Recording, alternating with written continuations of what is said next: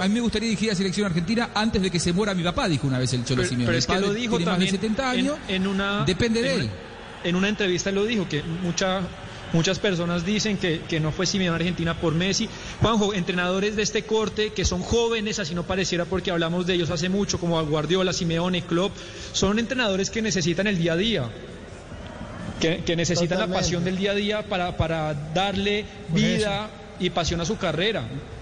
Irse a una selección a jugar acá tres meses. No, no, pero para, además para inculcarle su filosofía. Imagínate que los recibís a, a los jugadores un lunes y el miércoles hay que jugar. Eh, ¿Cómo le decís, eh, cómo le inculcás la filosofía a Guardiola? Por Sos Zoom. un seleccionador. Bueno. Por vía Zoom. Bueno, eh, Vía Zoom, igual no has hoy, hoy- hoy todo por su. Hoy hacen todo por su. Bueno, tenemos que ir a Voces y Sonidos, ya seguimos, son las 4 de la tarde en punto. Eh, hay novedades del fútbol italiano porque ya se definió el tema de los descensos y vamos a hablar, por supuesto, de lo que se viene de Champions, analizar los cruces y contar el día a día de cómo empieza a activarse el mercado de pases en el fútbol europeo, si es que se activa y, por supuesto, qué repercusiones puede tener esto en el fútbol colombiano. Todo esto luego de Voces y Sonidos aquí en Estadio Blue hasta las 5 de la tarde en toda Colombia.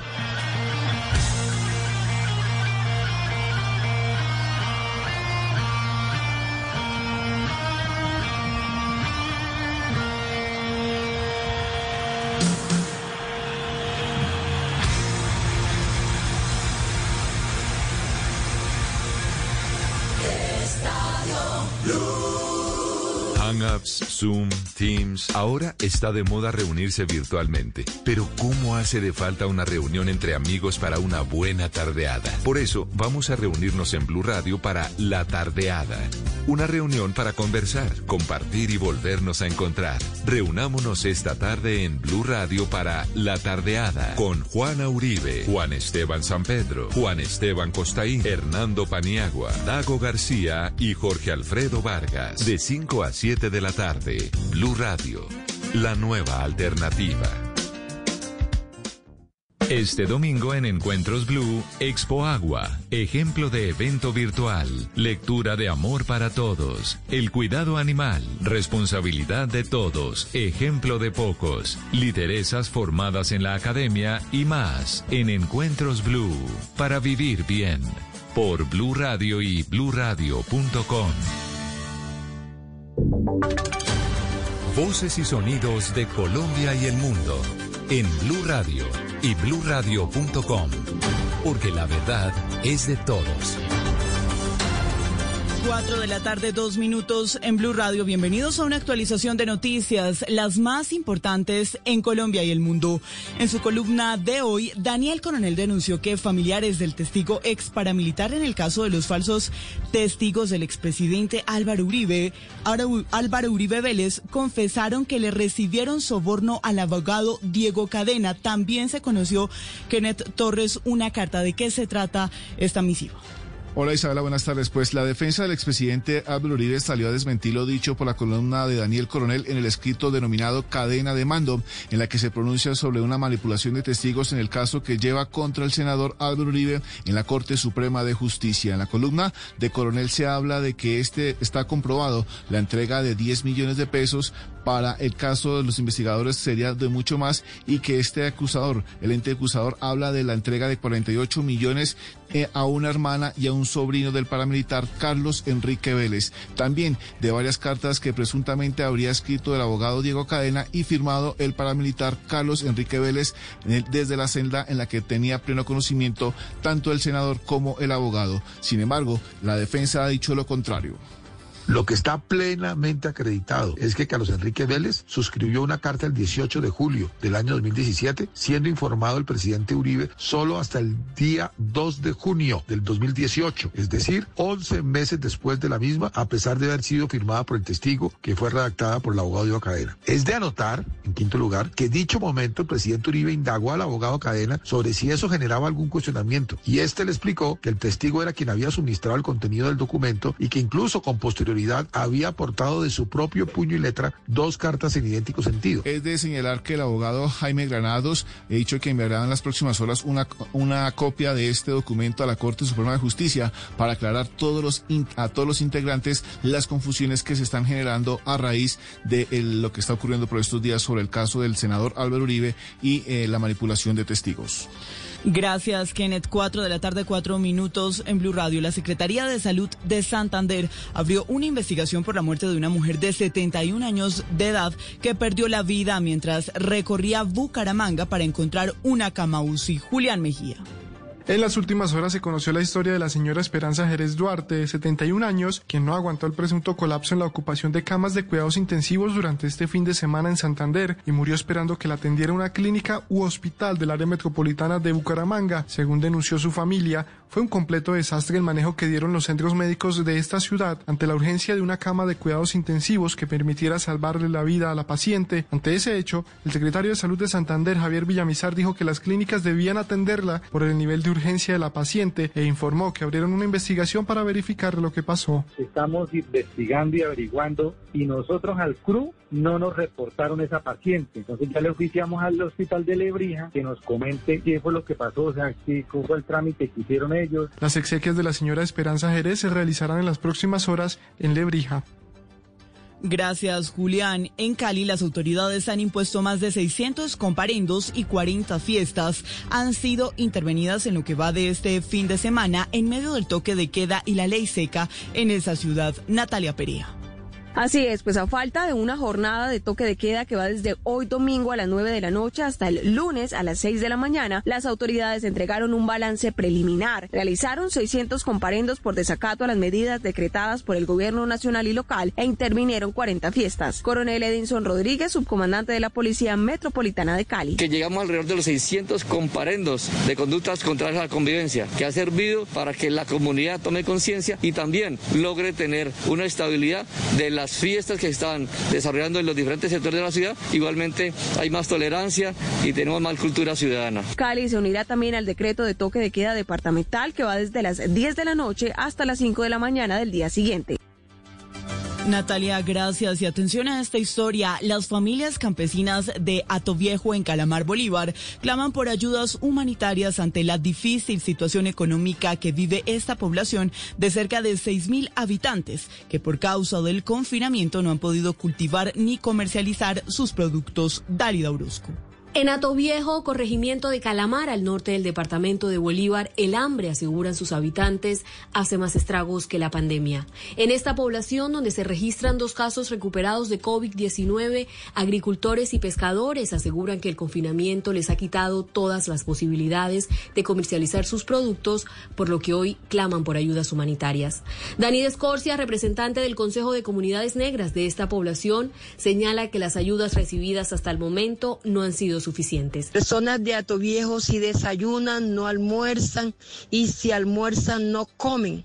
Estamos pasando por los momentos más difíciles.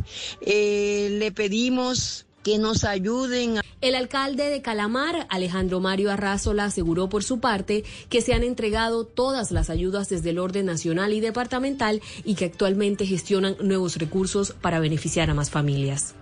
Y nos vamos para Cúcuta porque hay polémica por los señalamientos que hizo el coronel de la policía de la ciudad en contra de un reconocido defensor de derechos humanos que denunció que en la frontera se estaría organizando una nueva banda criminal que estaría amenazando con una limpieza social. Angie Telles. La polémica se desató con el anuncio que hizo el defensor de derechos humanos de Cúcuta, Wilfredo Cañizares, a través de su cuenta de Twitter, donde alertó que en la frontera circula un panfleto que anuncia la llegada de un nuevo bloque de bandidos. A raíz de esta publicación, el coronel de la policía, José Luis Palomino, tildó al defensor como el jefe de prensa de los bandidos. Escuchemos las declaraciones. Saludo cordial a, Wilfredo. Cuando a mí me llega este panfleto, yo devuelvo esta frase. No sabía que usted era el jefe de comunicaciones de los bandidos. Porque si empezamos a convertirlos en virales, lo que estamos haciendo es la apología al delito. Entre tanto, diversas organizaciones de derechos humanos apoyaron a Cañizares y la Defensoría del Pueblo hizo un llamado al comandante Palomino para que rectifique las afirmaciones. Cañizares manifestó que pese a las amenazas que ha recibido durante sus 29 años como defensor, por primera vez teme por su vida. Y en noticias internacionales, el jefe de gabinete de la Casa Blanca descartó que se retrasen las elecciones presidenciales en Estados Unidos. Camila Carrillo. Estados Unidos celebrará elecciones el próximo 3 de noviembre, aseguró este domingo el jefe de gabinete de la Casa Blanca, Mark Meadows. Esto después de las alarmas que encendió el presidente Donald Trump tras sugerir que las elecciones en las que se juega la posibilidad de un segundo mandato deberían retrasarse, al insistir en sus críticas al sistema de votación por correo. Por su parte, Meadows consideró que el voto por correo no es una buena idea para el país y argumentó que si este sistema se extiende puede causar en los resultados electorales. Sin embargo, no se ha considerado retrasar ninguna elección. Varios estados han ampliado el voto por correo debido a la pandemia del COVID-19. Oregon, por ejemplo, fue el primero en adoptar este sistema. Solo ha registrado 12 casos de fraude entre más de 100 millones de papeletas enviadas. Noticias contra reloj en Blue Radio. A las 4 de la tarde, 10 minutos, la noticia en desarrollo. El presidente Iván Duque confirmó que en operaciones del Ejército Nacional y la Fiscalía en zona rural de Morales, Cauca, fue capturado alias El Viejo, jefe de finanzas del Grupo Armado Residual Estructura Jaime Martínez, que delinque en esta zona del país. La cifra, al menos tres personas murieron y 24 resultaron heridas hoy en un ataque del grupo yihadista Estado Islámico en una prisión en Afganistán. Ataque que comenzó con un atentado suicida y que continúa con enfrentamientos armados. Quedamos atentos al rastreo de contagios de COVID-19 que se lleva a cabo en Berlín con equipos que dedican 30 minutos por persona para reunir datos, tarea que ha sido polémica en Alemania por el uso policial de esta información. Ampliación de esta y otras noticias en arroba Blue y bluradio.com. Seguimos con Estadio Blue. Estadio Blue.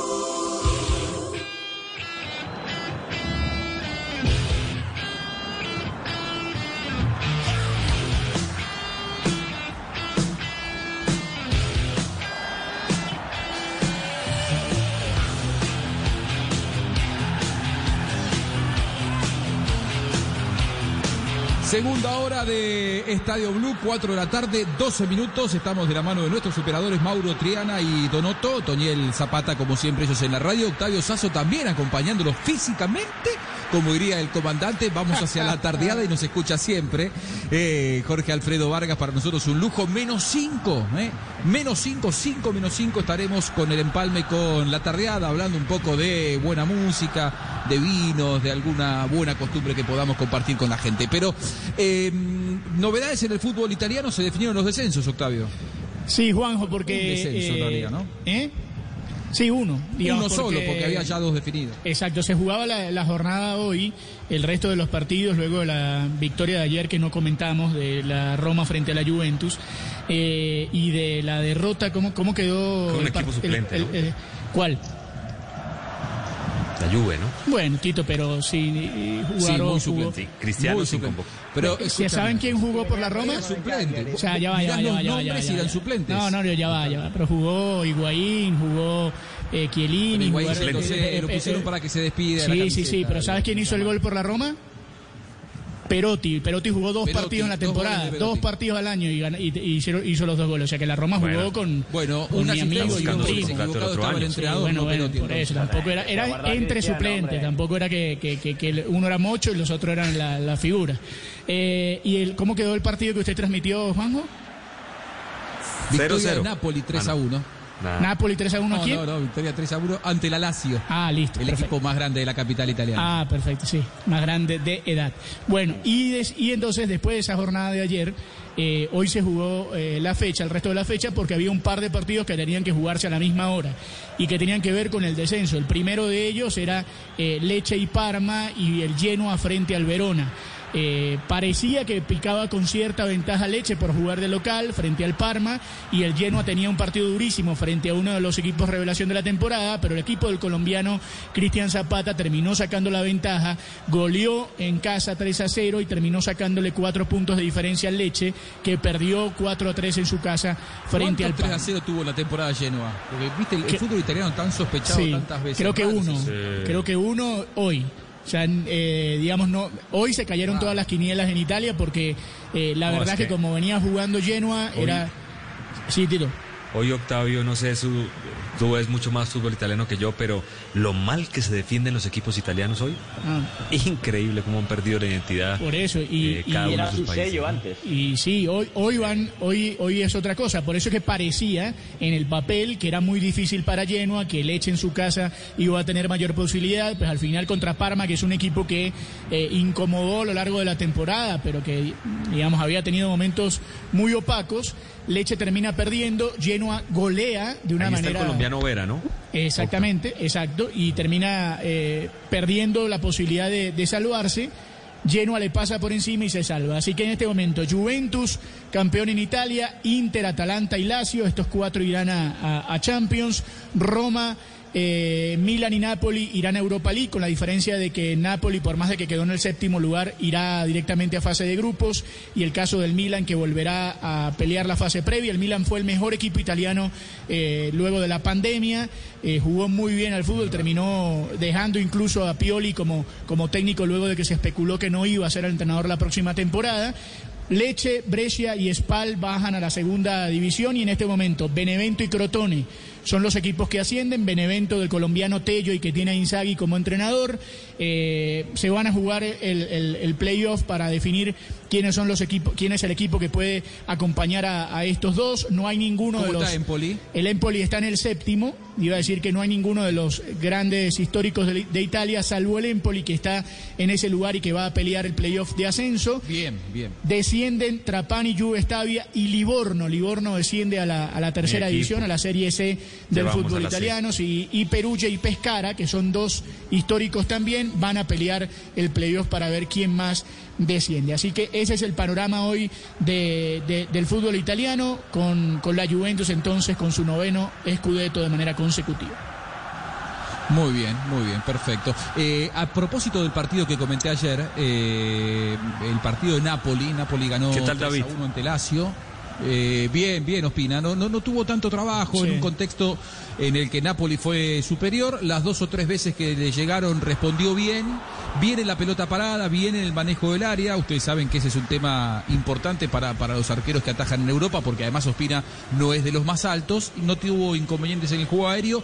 El gol de Inmóvil fue un gol bien de goleador, en donde él no tiene eh, responsabilidades. Cumplió una buena actuación, una buena victoria de su equipo, pero lo preocupante es la lesión de, de Lorenzo Insigne para, para Napoli, porque salió en el minuto muchas ya. 82 con lágrimas en los ojos. No sé si se confirmó si es desgarro o no. Si es desgarro, yo sé que hoy le Pero son muchas ya. Si es desgarro, Viste que en el Paris no puede jugar contra Barcelona.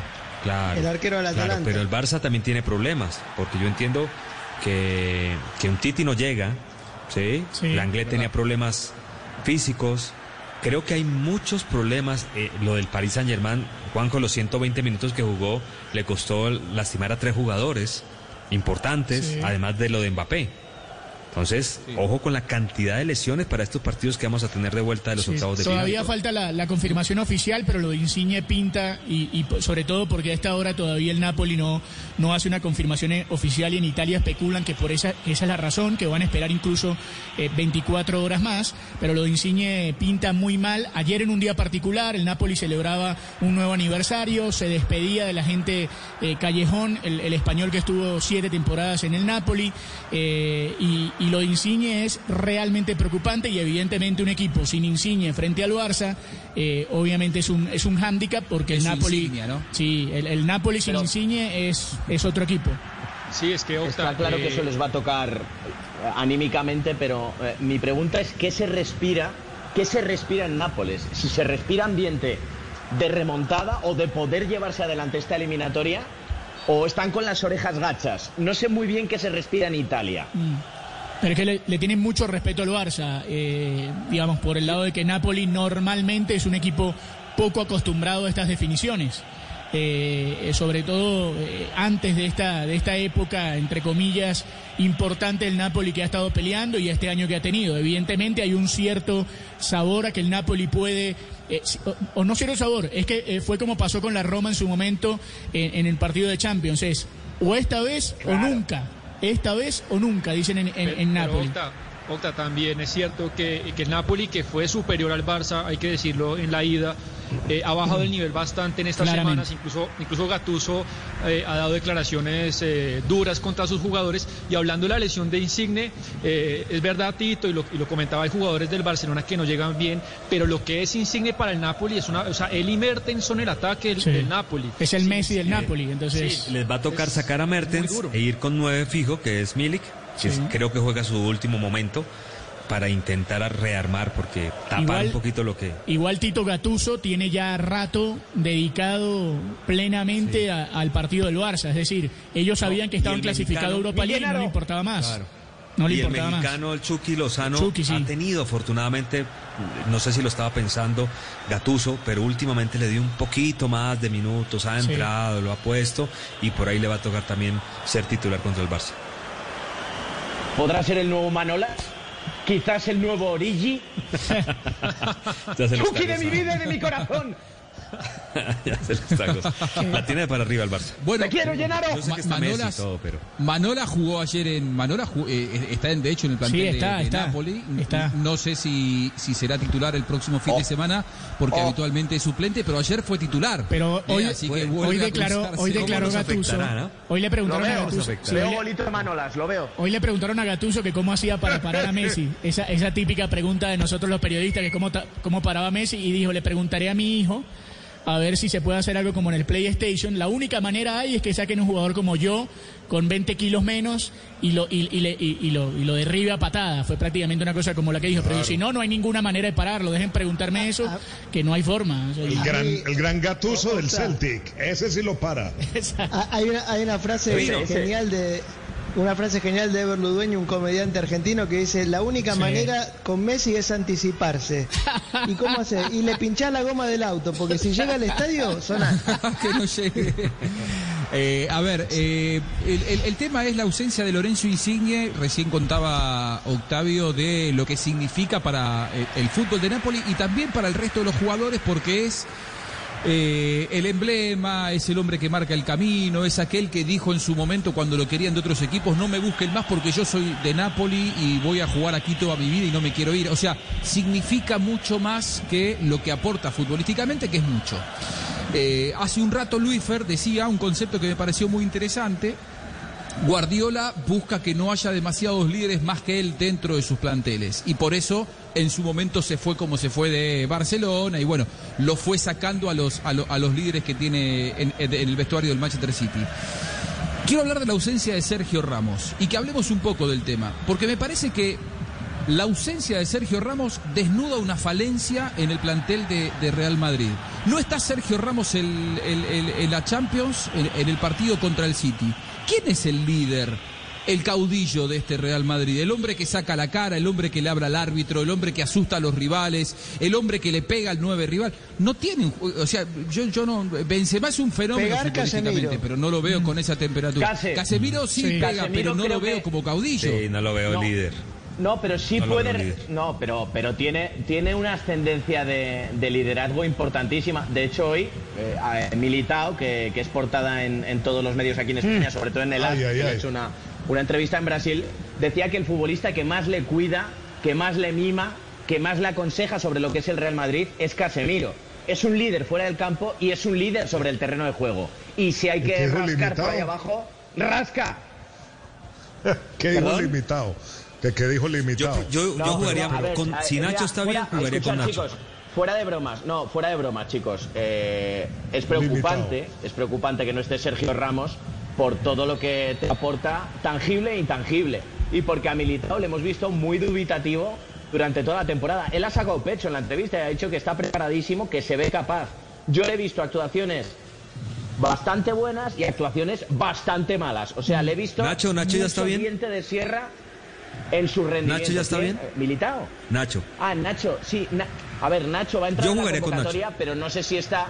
Sí, pero, está para salir en un partido de titular después de tantísimo tiempo Y difícil. sin, sin haber disputado minutos. Pero Ah, y además con una función una tan, cosa tan además que complicada que, representa- es parar a, a Gabriel Jesús y a toda la, toda la banda ofensiva de, No, de pero Brasil. una cosa que representa a Ramos. Es que el digo, limitado es muy del limitado. parate, yo no sé si fue el, el segundo o tercer goleador del equipo. Sí, sí. No, es que Casemiro es un No, crack. una- un- Pateando un millón de penales, ¿no? Pero digo. Pero, Bueno, pero son ocho goles desde, desde el regreso y algunos de penal, otros que no son de, de No, de tiro libre, Es- no, es Ramos. o sea, Ramos te saca Ha de, metido de un falta, lío. ha metido de penal. Si hay que lesionar a alguien, lesiona a alguien. El nivel de dicho, Ramos de hoy es- jugadorazo es-. Acabáramos. Acabáramos. Para mí, para mí, señores.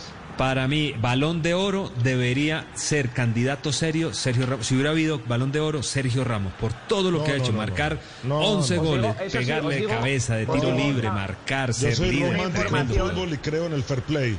Creo todavía en el fair play y Ramos no cree en el fair play. Y en eso sí me parece Os digo, que una- no se merece ¿sabes tener sí límites cree? diferentes. ¿Sabes, ¿Sabes en qué sí que cree Restre? Y esto es una info que va a misa. Sergio Ramos cree en el grupo, cree en el equipo y sabe de su ascendencia. Es más, estando expulsado, va a viajar con la expedición a Inglaterra, va a estar en Manchester, va a estar presente. Nacho, te y digo va una apoyar cosa. al equipo, por lo menos no, aunque Fue más manera importante Sergio Ramos en los desde 11 fuera. partidos que Benzema. Eh, En estos últimos 11 partidos han sido han estado prácticamente a la par, pero si hablamos de ascendencia, puñetazo en la mesa y a quién miramos cuando vienen los problemas, sin duda Sergio puñetazo Ramos. en la nariz, en, En los codos, Sí. en la costilla. Pero nadie es perfecto. En el ojito. Es variadito el repertorio. Sí, sí, claro. sí, ¿Lo tomas o no? en el A ver, tobillo. Ezequiel, va a jugar en tu equipo. Estas ¿Lo bromitas con? Suárez no las hacéis, ¿eh? Con Suárez no hacéis estas bromitas. No, yo sí la he Suárez, hecho y Suárez, también me parece Luis que es un Suárez, hombre que a toda hora está presionando a los árbitros.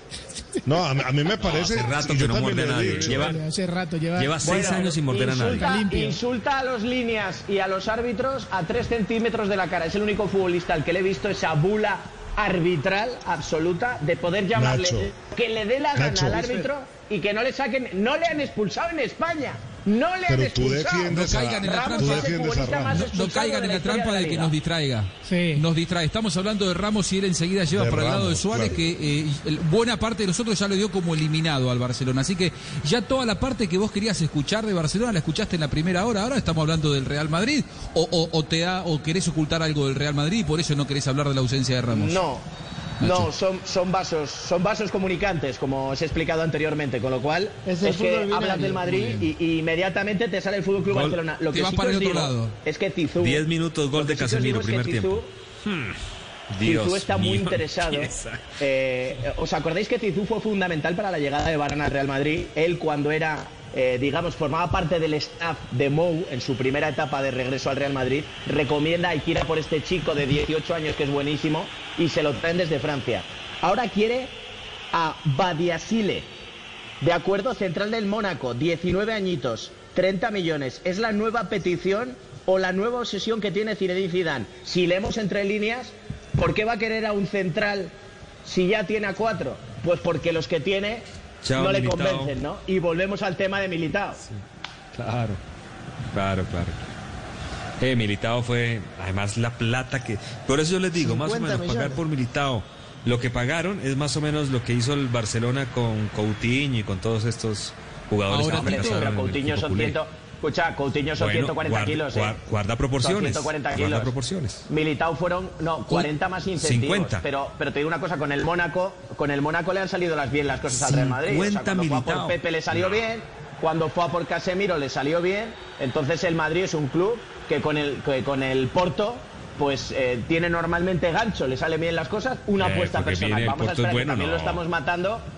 Lo estamos matando en media temporada. Yo creo que es un futbolista muy rápido, muy rápido, es su principal virtud, va muy bien al corte, pero tiene unos problemas tremendos en la salida de balón. Nacho. y es inseguro. Hay, hay, hay un tema con la baja de Ramos que, que es muy importante por lo futbolístico, por lo temperamental, y es que acuérdense que en la ida eh, jugó De Bruyne de 9 o de falso 9. Y ahorita con la salida de Ramos, que no hay un reemplazo para él, que tampoco está Agüero, eh, puede también poder Guardiola repetir eso, que ahorita eh, De Bruyne, en mi opinión, es el mejor volante del mundo. Lo que está haciendo es, es una locura. Sí, y, y lo de puede acuerdo, ubicar ¿no? ahí, lo puede ubicar ahí. a lo mejor Zizou puede contrarrestar. Yo lo, lo- lo hablaba con un compañero de profesión. Decíamos, ¿qué crees que va a hacer Zizou? ¿Que va a meter cinco en el medio? Como los días gordos esta temporada, véase la Supercopa, véase los partidos en los que se jugaba la Liga, poniendo a Isco, poniendo a Casemiro, a Modric, a Cross y a, y a Fede Valverde, o va a tirar por intentar hacer daño con bandas largas, con un Vinicius rápido, con una Asensio en buen momento, por un 4-3-3. Yo, yo creo, yo sí me tengo que inclinar, creo que va a tirar por los cinco en medio. Creo que le Qué ha fácil es analizar un partido de Zidane previo, ¿no? Qué fácil es analizar un partido del Real Madrid cuando lo dirige Zidane, porque tiene tan pocas, porque sus opciones son tan ganadoras y le ha tocado intentar tan poco porque gana que no podemos acuerda el día te que ganas de decir que tiene pocas variantes y no no no, No, pero es que no necesita. iba a ser que un, sí. un- un discurso atacable. No, no, Juanco, cuando tú ganas sin necesidad de ponerte a inventar, pues eso es un atributo. Eso no es criticable. Por eso es que es tan fácil, es tan simple y gana con la simpleza y eso es lo que lo hace tan grande a Zidane. No tenemos que inventarle que, que es un revolucionario, evolucionó el fútbol, cómo maneja esto y ponerle, no, sí, chico, venga. Piropo para aquí, envenenado, Puchetti. No, Piropo no, no, es- envenenado. No, pero, es- Ah. pero es cierto. No, pues que ustedes tratan de, claro, para, para armarle una estatua no necesitamos inventarle que reinventó el fútbol, no, no, necesita ganar y este man gana siempre, siempre, ojo, minuto 10, de- se va 1-0, restre, empieza a sufrir todo Manchester, todo el lado celeste de Manchester, Ja, partido 1-0, faltando 10 minutos a favor del Madrid, ay, ay, ay, se mete y Sí, vuelve pero a ganar Zidane. de- lo bueno es que, que este Manchester City tiene mucho poder ofensivo y yo lo vengo diciendo acá, no es raro que el Madrid le marque, pero tampoco es raro que el Manchester City eh, remonte, porque es un equipo de demasiado poder ofensivo, es un equipo que incluso eh, va buscando siempre las debilidades del contrario y los va acercando hacia, hacia su propia área y si algo tiene el Real Madrid, aunque sacó las vallas más invictas y aunque en este mini torneo defendió muy bien la portería, es que también concede pues ventajas defensivas y más teniendo al limitado ahí como, como central. O sea No, que yo, Luis- yo sí creo que, que el Manchester City. Militao. Militao. No, no, es el limitado, limitado, limitado, En el Madrid, tengamos en cuenta una cosa, que todo lo, lo que tenemos para comparar del City y del Madrid post pandemia eh, también está sesgado, porque el Madrid se estaba jugando la liga contra el Barcelona, se jugaba el todo por el todo, era, el torneo que querían ganar y el City ya jugaba por nada. no- cualquier cosa que, salvo la FA Cup, digo, cualquier cosa que hiciera Guardiola no había forma de remontarle este torneo al Liverpool. Pero- Me pero parece ese- que el equipo que va a salir no, este viernes es un poco, un poco injusto me parece porque el Barcelona también tenía perdida la liga y estaba dando el nivel de un equipo de cuarta división de Angola. ¿Cómo, Eh, no, el no, no. ¿cómo perdía? Si, si arrancó la pandemia, el post pandemia puntero el Barcelona. No, estoy hablando. El otro faltando arrancó a cua- 20 puntos. No, faltando cuatro o cinco fechas, el Madrid le sacaba ya seis puntos, era imposible. El Madrid no tenía partidos importantes. Ya el Madrid era campeón eh, eh, diez días antes y el Barcelona jugó eh, espantosamente. Y, y- y- y el Manchester City eh, logró meter cinco goles por partido, goleó al Sí, Liverpool pero, 5-0.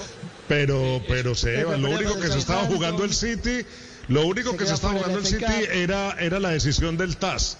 Era lo único que se estaba jugando el City en los últimos días. Preparándose para el viernes, Luis Fer. Preparándose O- para el viernes. ojalá, eh, esperemos, yo sí creo. Ojalá, esperemos, esperemos. Ahora, Luis Fer, te quiero preguntar, ¿cómo se toma en Inglaterra esto de que no vaya Ramos a, a jugar? ¿Es un tema que lo vemos nosotros solamente o la prensa, la gente en Inglaterra lo ve como una buena noticia que no vaya el gran líder eh, espiritual que tiene Sergio Ramos con todas sus características, pero no hay, no hay ninguna De ese duda que tema- es un hombre que es un líder. Sí, sí, claro, y de ese tema se habló mucho esta semana, Juanjo, cuando Guardiola ya dio por descartada la presencia del Kun Agüero. Lo que se saca dentro de las eh, eh, tertulias deportivas, eh, en claro es que el Manchester City tiene mucho poder ofensivo y colectivo cuando juega con, con Gabriel Jesús. Es un equipo que tiene cinco jugadores con eh, goles de doble dígito en esta temporada. Es un equipo que funciona muy bien desde, desde los, desde, en el último tercio de la cancha y desde el medio campo. Claro, se habla mucho también de los errores defensivos, pero se cree que puede ser una ventaja lo de, lo de la ausencia de Sergio Ramos y la presencia de Militao en caso de que sea él el escogido. Eh, acá se ve con, no, no con eh, arrogancia, pero sí se ve con positivismo que pueda pasar el Manchester City en la siguiente fase. Bueno, bueno, eh, coinciden todos que eh, es la, la, oportunidad más eh, cercana que tiene eh, Manchester City contra, contra Real Madrid por todas las características que ya hemos descrito. Define de local, ganó de visitante, no está Sergio Ramos, digo, tiene todo, digamos, a favor. Ahora, con ese escenario adverso, coinciden conmigo y, los voy escuchando uno por uno. Arranco por Sebastián Nora, que es el anti-Real Madrid por excelencia del programa. ¿Coincidís, Sebastián, conmigo que si pasa Real Madrid se transforma en el gran candidato? No, no. Eh, evidentemente el impulso anímico sería importante, pero hoy me parece que hay dos, tres equipos que, que, están jugando mejor al fútbol que el Real Madrid. Por ejemplo, si llega a es mano a mano City, en una cancha en donde fue campeón hace cinco el años. Bayern. O, o, hoy el Bayern, el Bayern no tiene, no es un equipo de, de rookies, de, de amateur, sino tiene jugadores de mucha jerarquía y que están en un nivel muy alto, muy alto. Y el Bayern para mí es más equipo que Yo el Madrid. creo que y viene de pretemporada. Sebas está desconociendo una realidad grande, Sebas. El Madrid de Zidane no necesita jugar mejor que nadie para ganar. No tiene a Cristiano. Ojo con eso. Y, y, de acuerdo, Luisito, recuerde cuando estaba muy complicado, cuántas eliminatorias que no fueron ni dos ni tres, fueron más de tres, que Cristiano Ronaldo la salvó. Y, y bueno, hoy, hoy Benzema se ha puesto el disfraz de Cristiano Ronaldo. Y no, pero no es lo mismo. Muchísimos. No, no es lo Ojo mismo. con eso. El, el goleador es Ramos. Sí, no, no es lo mismo. Con eso. O sea, no, Yo Benzema no juega en conjunto, Benzema Claro, hizo Benzema tremenda no ha temporada. 25 goles este Benzema go- ha metido 26, 26 goles. Be- Benzema ha hecho mucho en esta temporada, pero no es lo mismo que Cristiano Ronaldo. No es lo mismo. Yo les recuerdo, Pero- Luis, les pero recuerdo sí un partido chicos. en el viejo. ¿Se ac- ¿Se acuerda contra el Atlético de Madrid, Nacho? Que nadie se acuerda de la jugada que se tiró por izquierda. No fue gol de él, pero fue el que eliminó Sí, al Atlético sí, sí. de Madrid. Eh, la jugada sobre danzando, la, la jugada del funambulista le llaman aquí, ¿no? Danzando sobre la línea y haciendo un jugador que se recordará toda la vida. Ese gol lo hizo Isco, pero nadie se acuerda de que lo hizo Isco porque fue el jugador de Benzema. Pero eh, esto va más allá, esto no va como estábamos diciendo, no va de jugar mejor. Eh, Yo coincido en que el Bayern está en un momentazo, que el Atleti tiene una oportunidad ante sí espectacular y que ojo con el Atlético de Madrid, pero el Real Madrid, a lo que preguntaba Juanjo, ese subidón anímico que le puede dar al Real Madrid si elimina al City es intangible, pero en una competición como la Champions y con un Real Madrid con, con ese feeling, esas sensaciones que tiene en la Champions, se convierte para mí, sin ninguna duda, en primer candidato. Pero- Cargándote al City, eso sí, claro. Juanjo, pero además, además estamos hablando, primero que cualquier posibilidad que uno tenga en la Champions de eliminar al Madrid, hazla de una vez. Es decir, eh, no dejes vivo al Madrid, tenga o no tenga Cristiano, tenga quien tenga, jueguen mal, eh, lo que sea, porque como dice Nacho, si el Madrid pasa, supone que lo hizo de una manera eh, importante porque le voltea la serie a un equipo como el City. Entonces, si le voltea al City, le gana Guardiola, lo dejan vivo, pasa la siguiente ronda en una Champions atípica, mano a mano, en pocos días. eh, así, yo no quiero ver al Madrid ahí. Si el Madrid pasa así, es candidato uno. Sí. Mm, yo no sé. Yo coincido. Mm, mm, mm, hasta yo no hasta ahora vamos 3 y 1. Nora dice que no. Eh, Sasso sí, yo pienso lo mismo y Nacho claramente lo mismo. ¿Vos, Luífer? Pues a ver, hombre, yo primero que todo yo veo esta, el partido contra el Manchester City lo veo muy complicado, porque es que estamos No, hablando no, no, como si Eso está claro. Com- pero digo, si lo si- pasa. Supongamos que lo, que lo Claro, pasa. por eso. no, no y si lo O sea, pasa, si, si lo pasa, eh, yo creo que hay otros equipos que tienen mucho nivel en esta en esta Champions que lo pueden sacar. Estoy de acuerdo con lo del Bayern Múnich. Me parece un equipo que eh, eh, antes de el parón está Vos jugando muy bien y lo bien de un ratificó. equipo alemán. Vos Sí, porque no es que es el único, es que es el único. O sea, podemos resumir la Bundesliga en el Manchester, en el eh, Bayern Múnich. Esa es la Para que se, Bundesliga. ¿quién se desmayó.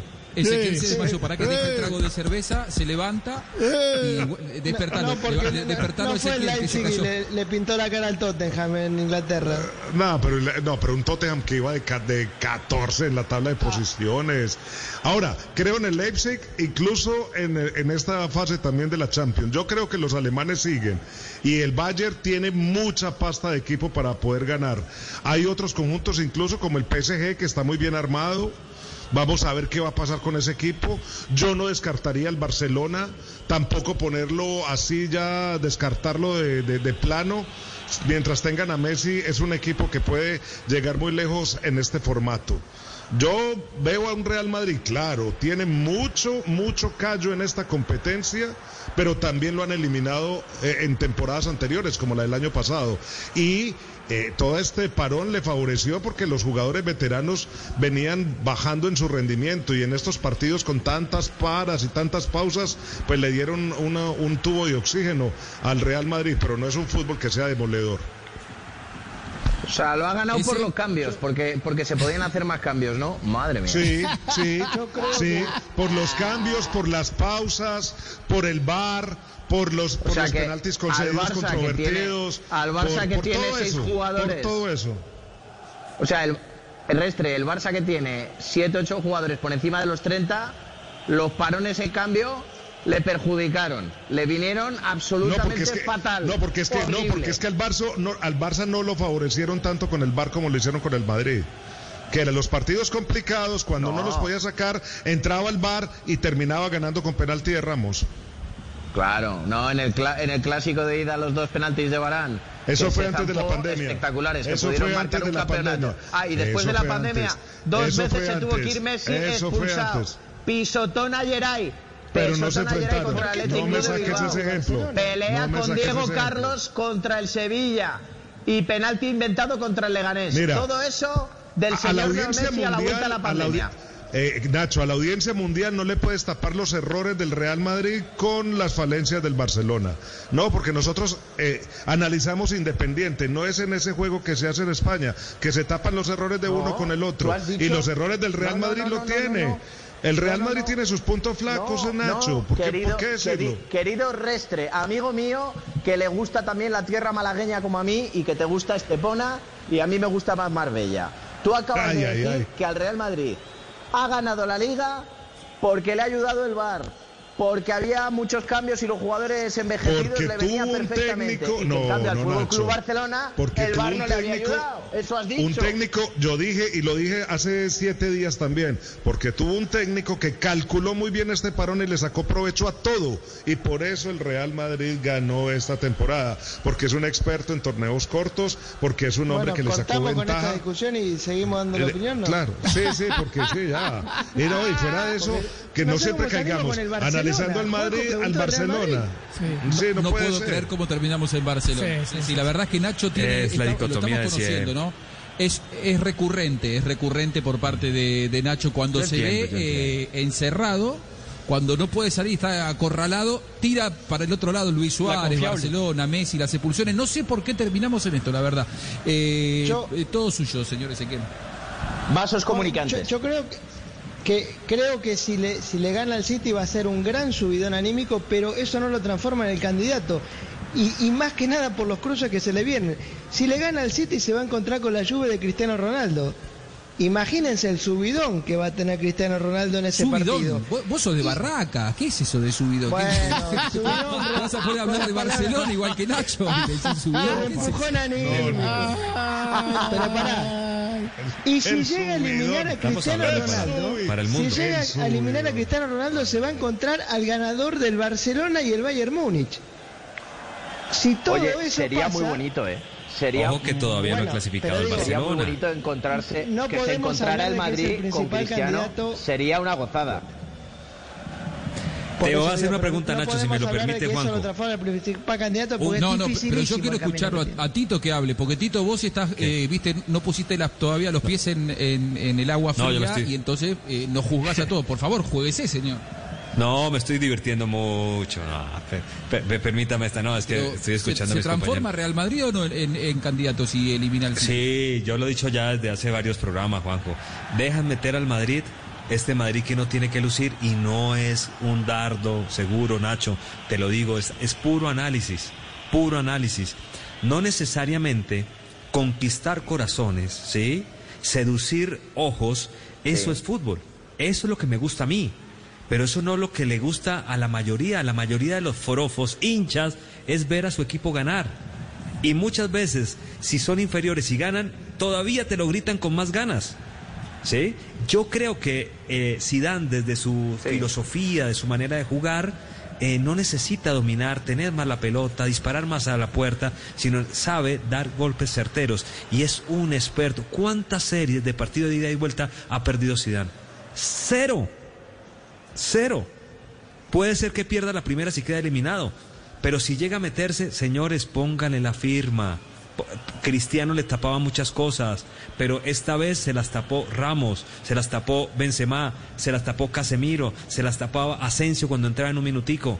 Ojo con No, y cabe Zidane, decir que, no, y, que, y Zidane movió muy bien el equipo ahora en este parón. O También sea, lo yo rotó sí le vi bien, cosas Luis. tácticas y yo le vi cosas Eh, tácticas interesantes, algo de estrategia Yo no le también vi tantas tácticas, pero sí muy inteligente No, yo sí para le vi mover una- al equipo, para rotarlo. Yo, yo vi cómo empezó a manejar esa, esa línea defensiva precisamente para cubrir los espacios de, de- de Marcelo y empezó a hacer un tipo de coberturas diferentes a los que venía haciendo antes de, de- de- del parón. A mí me parece que Zidane pues eh, está mejorando en la parte táctica y estratégica y tiene una buena plantilla, pero también hay jugadores que necesitan demasiado oxígeno para poder volver a conseguir su nivel. Usted quería preguntar algo, Tito. No, no, yo, yo, yo creo, a mí me parece que cuando hablamos, eh, es que, Juanjo, usted arrancó el programa con algo tan interesante, tan, tan interesante, diciendo que la Champions es el verdadero mundial. Y vos hablas que por el formato, y yo no creo eso, Juanjo.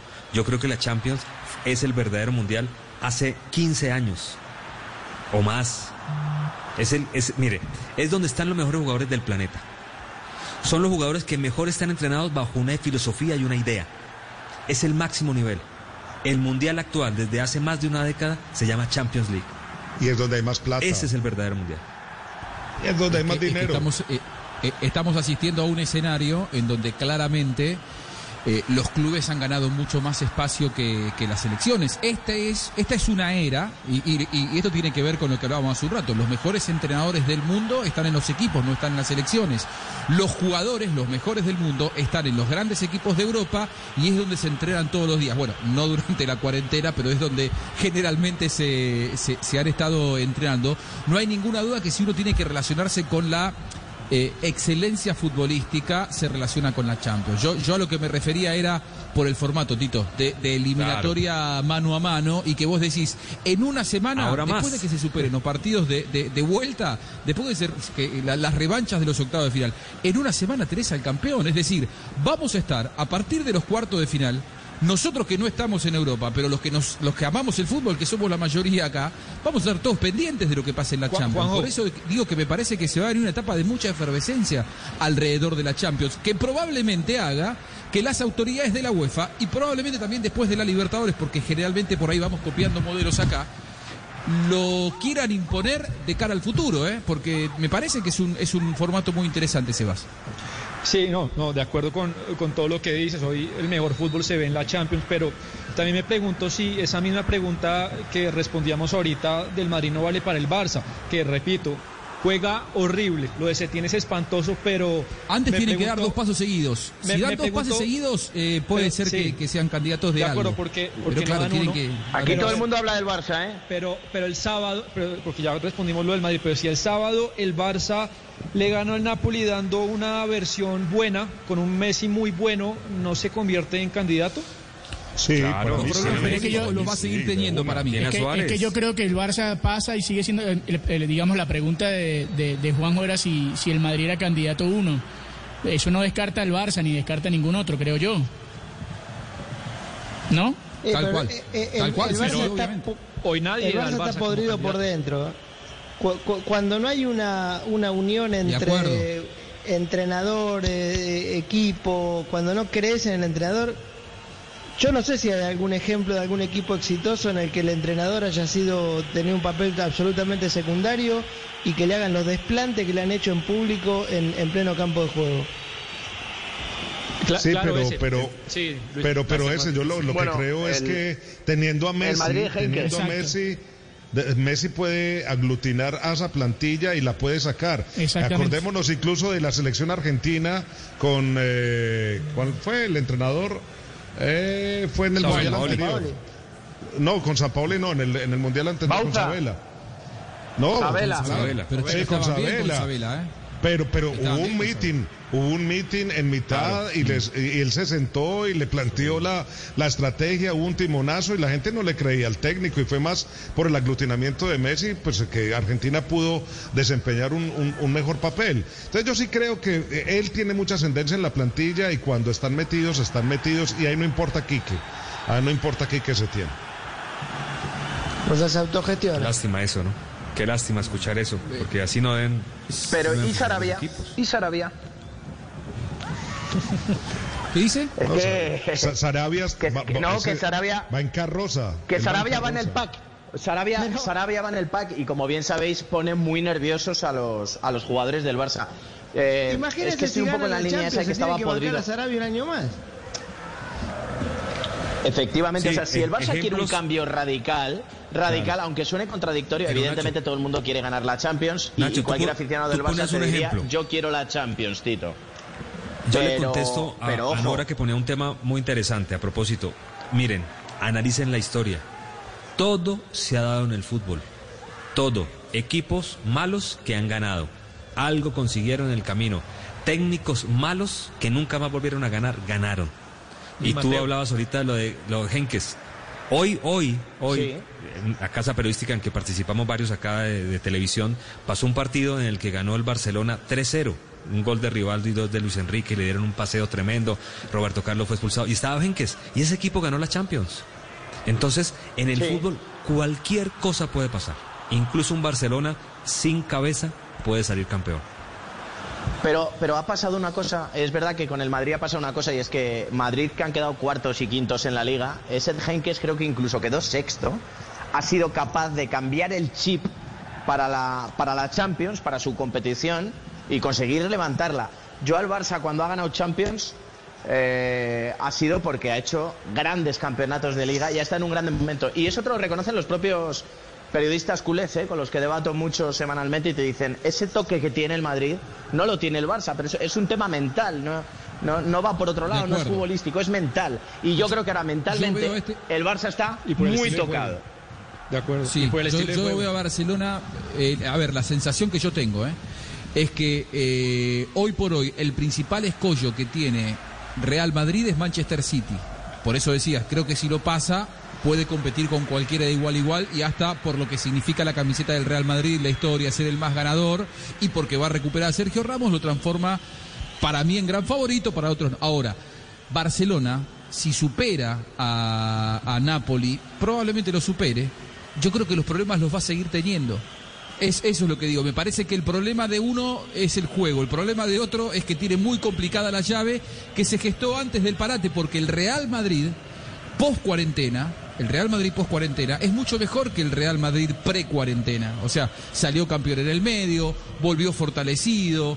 El de enfrente, que, pa- que para mí el efecto, el vaso comunicante que dice eh, Nacho, muchas veces se da en el fútbol. Un mal Real Madrid y un buen Barcelona hace que el mal Real Madrid sea mucho peor y el buen Barcelona sea mucho mejor. Y me parece que en este momento toda esa onda positiva que tiene Real Madrid, Barcelona no la tiene y sus problemas y sus fantasmas futbolísticos los va a seguir teniendo, aunque el próximo sábado supere a, a- a- al Napoli.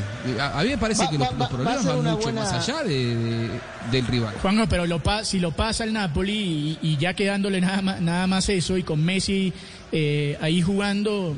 Va a vuelve- seguir teniendo un plantel claro, muy corto, con pero igual, pero igual, pero igual son peligrosos. O sea, pasan la fase, le pasan a Napoli y les quedan ahora solo jugar eso. No les de importa de nada Champions más. son todos peligrosos. Por eso.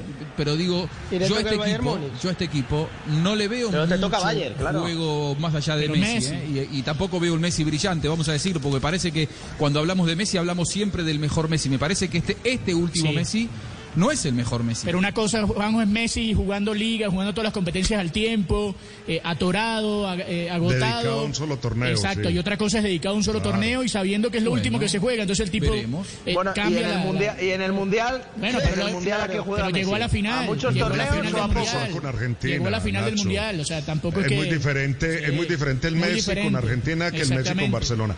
O- A, a propósito, un paréntesis pequeñito, estoy viendo una cosa del futuro, compañeros. Estoy viendo una cosa del futuro. Porque ver, dejaste este el- sorprendido.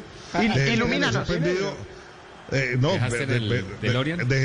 no, estoy viendo fútbol con público, la J-League, el fútbol japonés. Tienen aficionados en los estadios. Pero de- Todo el mundo con ¿Muñecas o mascarilla. son de verdad? No, de verdad. Ojo Pero que de pueden verdad. ser muñecas. Luis Fer, No, pero no, de verdad, de verdad, o tapabocas, como se está haciendo, o como está haciendo la transmisión del béisbol de las Grandes Ligas que coloca eh, a los fanáticos virtuales En atrás. gráfica. Sí, en gráfica. gráfica, sí, no. Estos son de verdad. Son de verdad. permitieron. Están aplaudiendo, están cada uno con su tapabocas ahí en la liga japonesa, sentado cada tres y cuatro sillas, pero hay espectadores en el estadio. Mira Estoy en el futuro. Si hay disciplina, Luis se Alemania van a puede. volver ahora. Si hay disciplina, si son alemanes, son japoneses, con nuestra disciplina, vea lo que terminó Francia en España, jugó este ¿no, fin de Nacho? semana, ¿no? Fra- Francia jugó con público el fin de semana. Sí, cinco mil personas, creo Con que. poco, lo- sí, sí. con poco, pero sí. No, pero aquí hay más de cinco mil. O sea, aquí es. Wow. eh, por ahí cada No, dos en- sillas en- hay un espectador. Estoy viendo el, El partido entre el con GOS y el KF. 30%. Y va 0-0. No, eh, eh, pero Alemania con un frente a estadio como Alemania el el Borussia 30%. Dortmund, 25 mil personas. Wow, mira qué bien. Ahora, Bueno, Ezequiel- ojalá, Ezequiel- ojalá. ¿sabes qué? Ah, bueno. No, que Ezequiel debería contar, Juanjo, eh, cuántos eh, positivos de COVID salen después de esta semana hubo una marcha de 7 mil personas, ¿no? Eh, lo que eso puede. Sí, pidiendo que se abra un poco la 20.000 cuarentena, personas sí, en Berlín. Sí. Vamos a ver qué Sa- pasa. Sabés que Vamos a... mirábamos anoche un recital, estaban pasando en la televisión con mi hijo, estábamos mirando un recital y cuando él entra en el ambiente donde yo estaba mirando el recital, me miró diciendo, ¿qué, qué hace toda esa gente? Estamos, estamos Sí. tan, tan psicopateados con la situación que mi hijo miraba y decía, pero ¿qué pasó? ¿Qué es toda esa gente? ¿Viste? Asustado. No, no, es viejo, hijo, quédate tranquilo que no es. No, pero es ayer- ahora, no- ayer- no es gente rompiendo la cuarentena.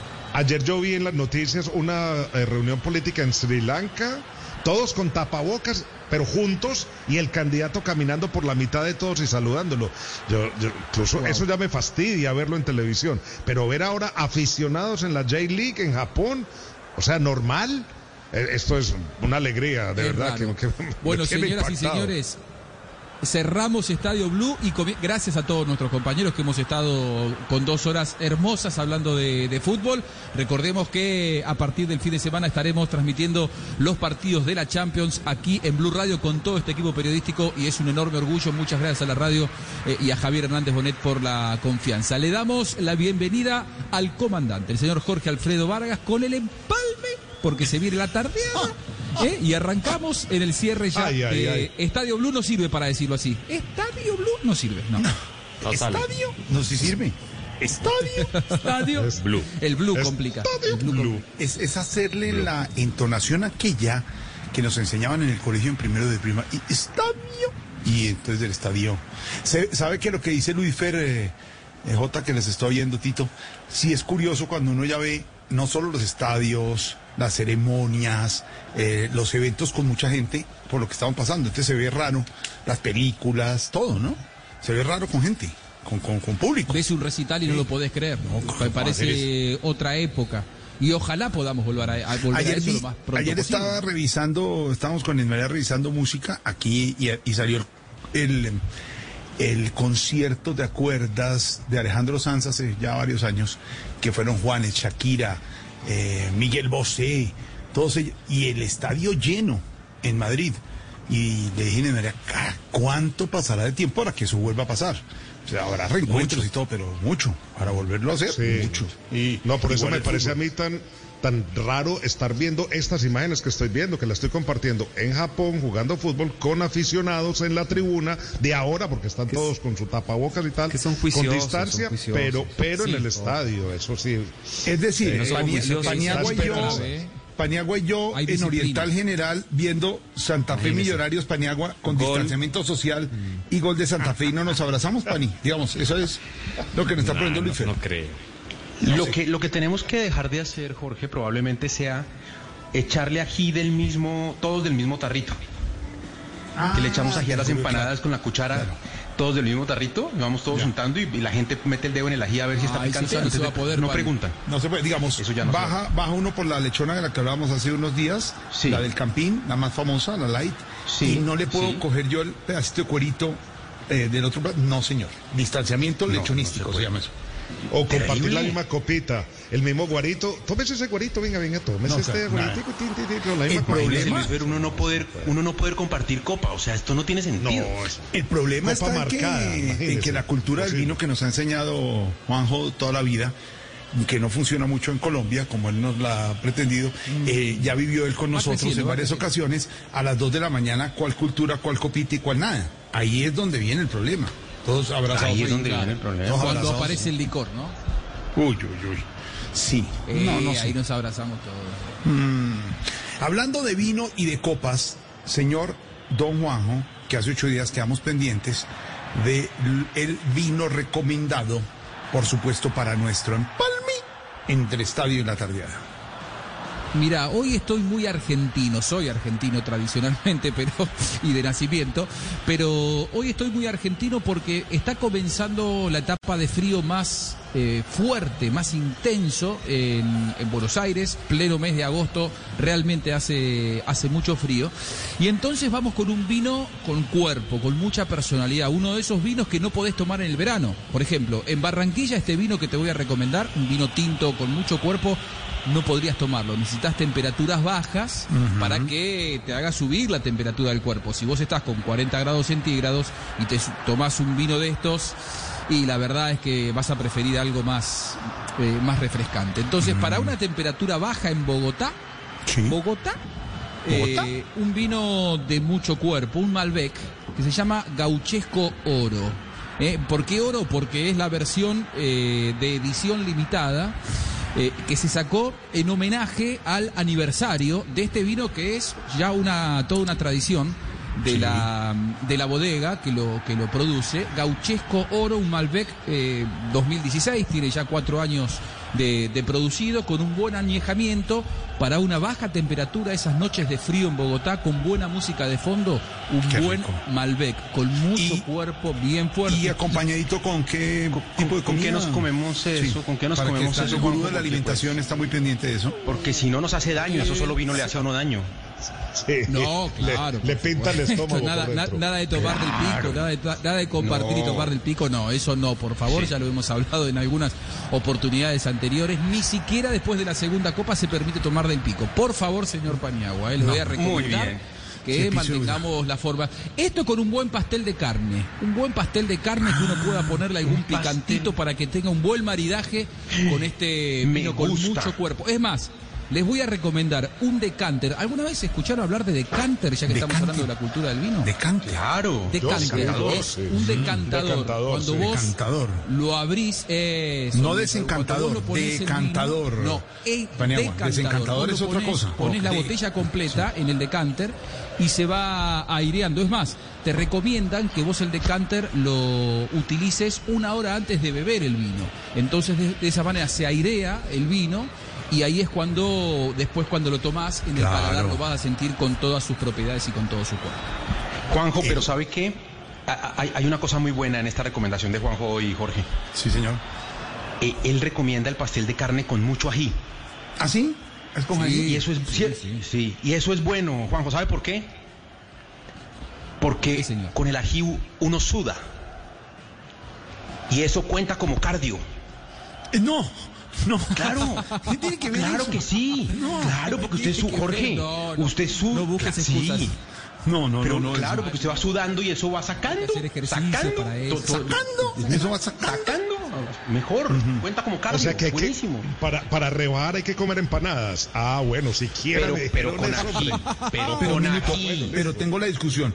Un, un vino tan bueno como el que nos está proponiendo Buscalia, con empanada, ¿cuántas empanadas deben ser y qué parte la tiene la empanada, señor? Eh, no puede ser número impar. Ah, Ni pueden ser dos. Ah, no pueden ser. ya. O sea, tiene que ser cuatro, No, no, por lo no, menos. Sí, por lo menos. Por lo menos. Por lo menos tres. Y pregunta No, Luis Fer, Luis Fer impar, desde Londres, desde Londres, ¿dónde está la verdura, la parte que nivela? ¿Cómo, Ahí. cómo así? ¿Y el limón? Sí, porque. ¿Cómo? O sea, es, Usted le- es pura le- hojaldre con picante Sí, no y un poquito dónde. de carne y rebaja uno, ¿no? Así Pero le mete bien. tres goticas de limón, Luisfer. Tres goticas de limón. Cuenta como fruta. ¿Como fruta cuenta eso? Claro. ¿Qué es eso?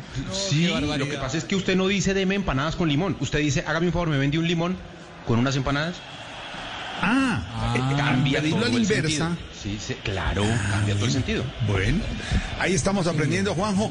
Y la canción del empalme para ir con las noticias a esta hora con Isabela, la canción de, de este empalme entre estadio, que además estuvo muy rica esa charla de todo el equipo de Estadio Blue, donde aprendemos y además nos dejan argumentos para discutir de fútbol durante la semana. Ustedes, eso es eh, total admiración para todos, para Tito, para Luisfer, para, para el capitán Juanjo y para todos los integrantes del equipo. Mira, el próximo fin de semana tendremos el honor de estar eh, transmitiendo la Champions aquí por, por Blue Radio con todo este equipo periodístico, así que, bueno, esto es la generosidad de Javier Hernández Bonet que nos dio esa confianza para poder hacerlo, así que estamos muy contentos porque por eso hoy tuvimos el modo, el modo Champions.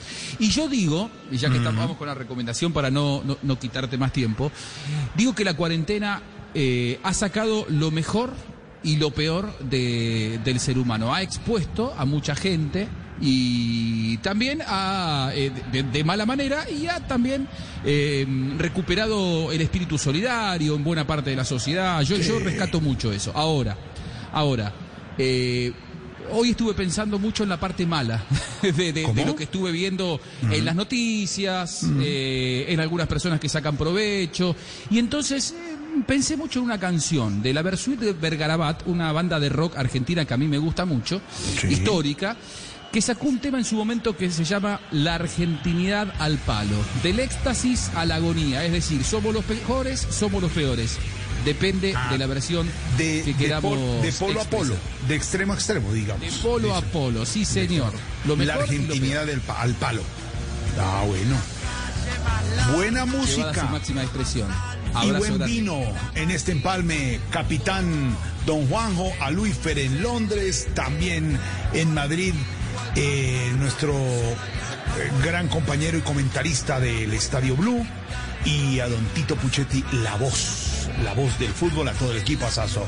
Nachito, Ezequiel, a todos un abrazo. Señor Buscale, nos quedamos con esta buena música recomendada, este buen vino, la cultura del vino.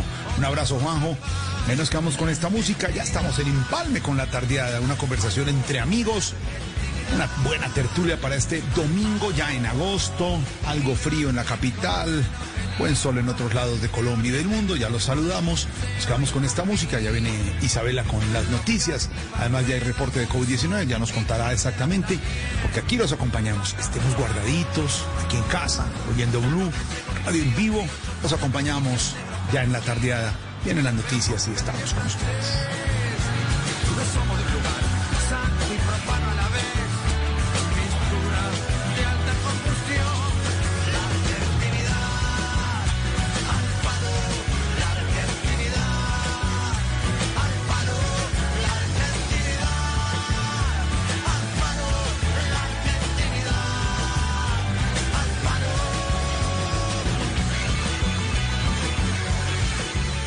Hangouts, Zoom, Teams. Ahora está de moda reunirse virtualmente. Pero ¿cómo hace de falta una reunión entre amigos para una buena tardeada? Por eso vamos a reunirnos en Blue Radio para La Tardeada. Una reunión para conversar, compartir y volvernos a encontrar. Reunámonos esta tarde en Blue Radio para La Tardeada con Juana Uribe, Juan Esteban San Pedro, Juan Esteban Costaín, Hernando Paniagua, Dago García y Jorge Alfredo Vargas. De 5 a 7 7 de la tarde. Blue Radio, la nueva alternativa. Voces y sonidos de Colombia y el mundo en Blue Radio y bluradio.com, porque la verdad es de todos. La noticia del momento en Blue Radio. 5 de la tarde, 8 minutos en Blue Radio. Atención, se conoce el nuevo reporte del Instituto Nacional de Salud que rompe un récord desde que llegó el COVID-19 a marzo en nuestro país. En las últimas 24 horas se registraron 11.470 casos nuevos de COVID-19 en Colombia. 320 personas fallecieron a causa del virus, lo que preocupa también a las autoridades de salud es que Bogotá sigue siendo la zona del país donde más casos se siguen registrando.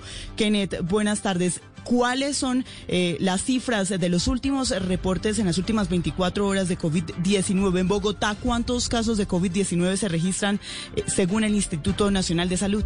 Hola Isabela, muy buenas tardes. Pues el último reporte que fue entregado el día de ayer fue de 10.673 casos y para el día de hoy fueron de 11.470, un aumento de casi de 1.300 casos en las últimas 24 horas. Es de señalar que Bogotá sigue siendo la, eh, la capital del país, sigue siendo uno de los puntos donde hay mayor número de contagios. En las últimas horas se reportaron 4.497 nuevos casos. Le sigue Antioquia con 2.279, el Valle con 642, Córdoba con 612, Cundinamarca con 588, eh, al igual que Barranquilla con 400, Atlántico con 304, Cartagena con 234, Santander con 194 casos, Santa Marta tiene en este momento 175, Norte de Santander con 173, Risaralda con 161, Caquetá con 160, El Cesar con 153, el Departamento del Tolima con 123, Sucre con 113, Nariz con 95, Putumayo con 90, Cauca con 71, El Meta con 69, Boyacá con 64, Magdalena con 43, Guajira con 42, Bolívar con 40, Huila con 36, El Chocó con 34, Caldas con 33, Arauca con 20, Quindío con 14, eh, Casanare y, Guaviare con 11 eh, casos, San Andrés con 4 reportados, Amazonas con 2 y El Bichada con 1, Isabela.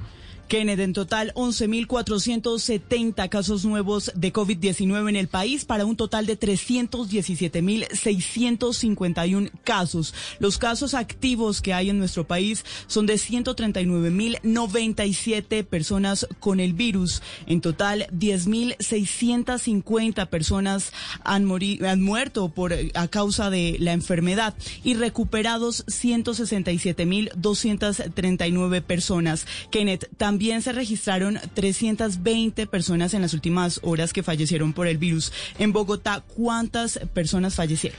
En Bogotá, en las últimas horas murieron 82 personas.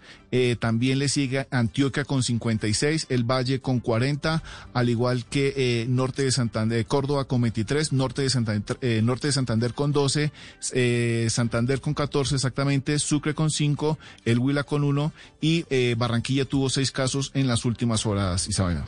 Gracias, Kenneth. En Bogotá, con la, el último informe del Instituto Nacional de Salud, se llegan a los 190 9.153 casos de COVID-19. Continúa Antioquia también creciendo las cifras, 38.026 casos de COVID-19 y Atlántico con 53.835. De acuerdo a este último reporte, Kenneth, ¿cuál es la situación a nivel mundial?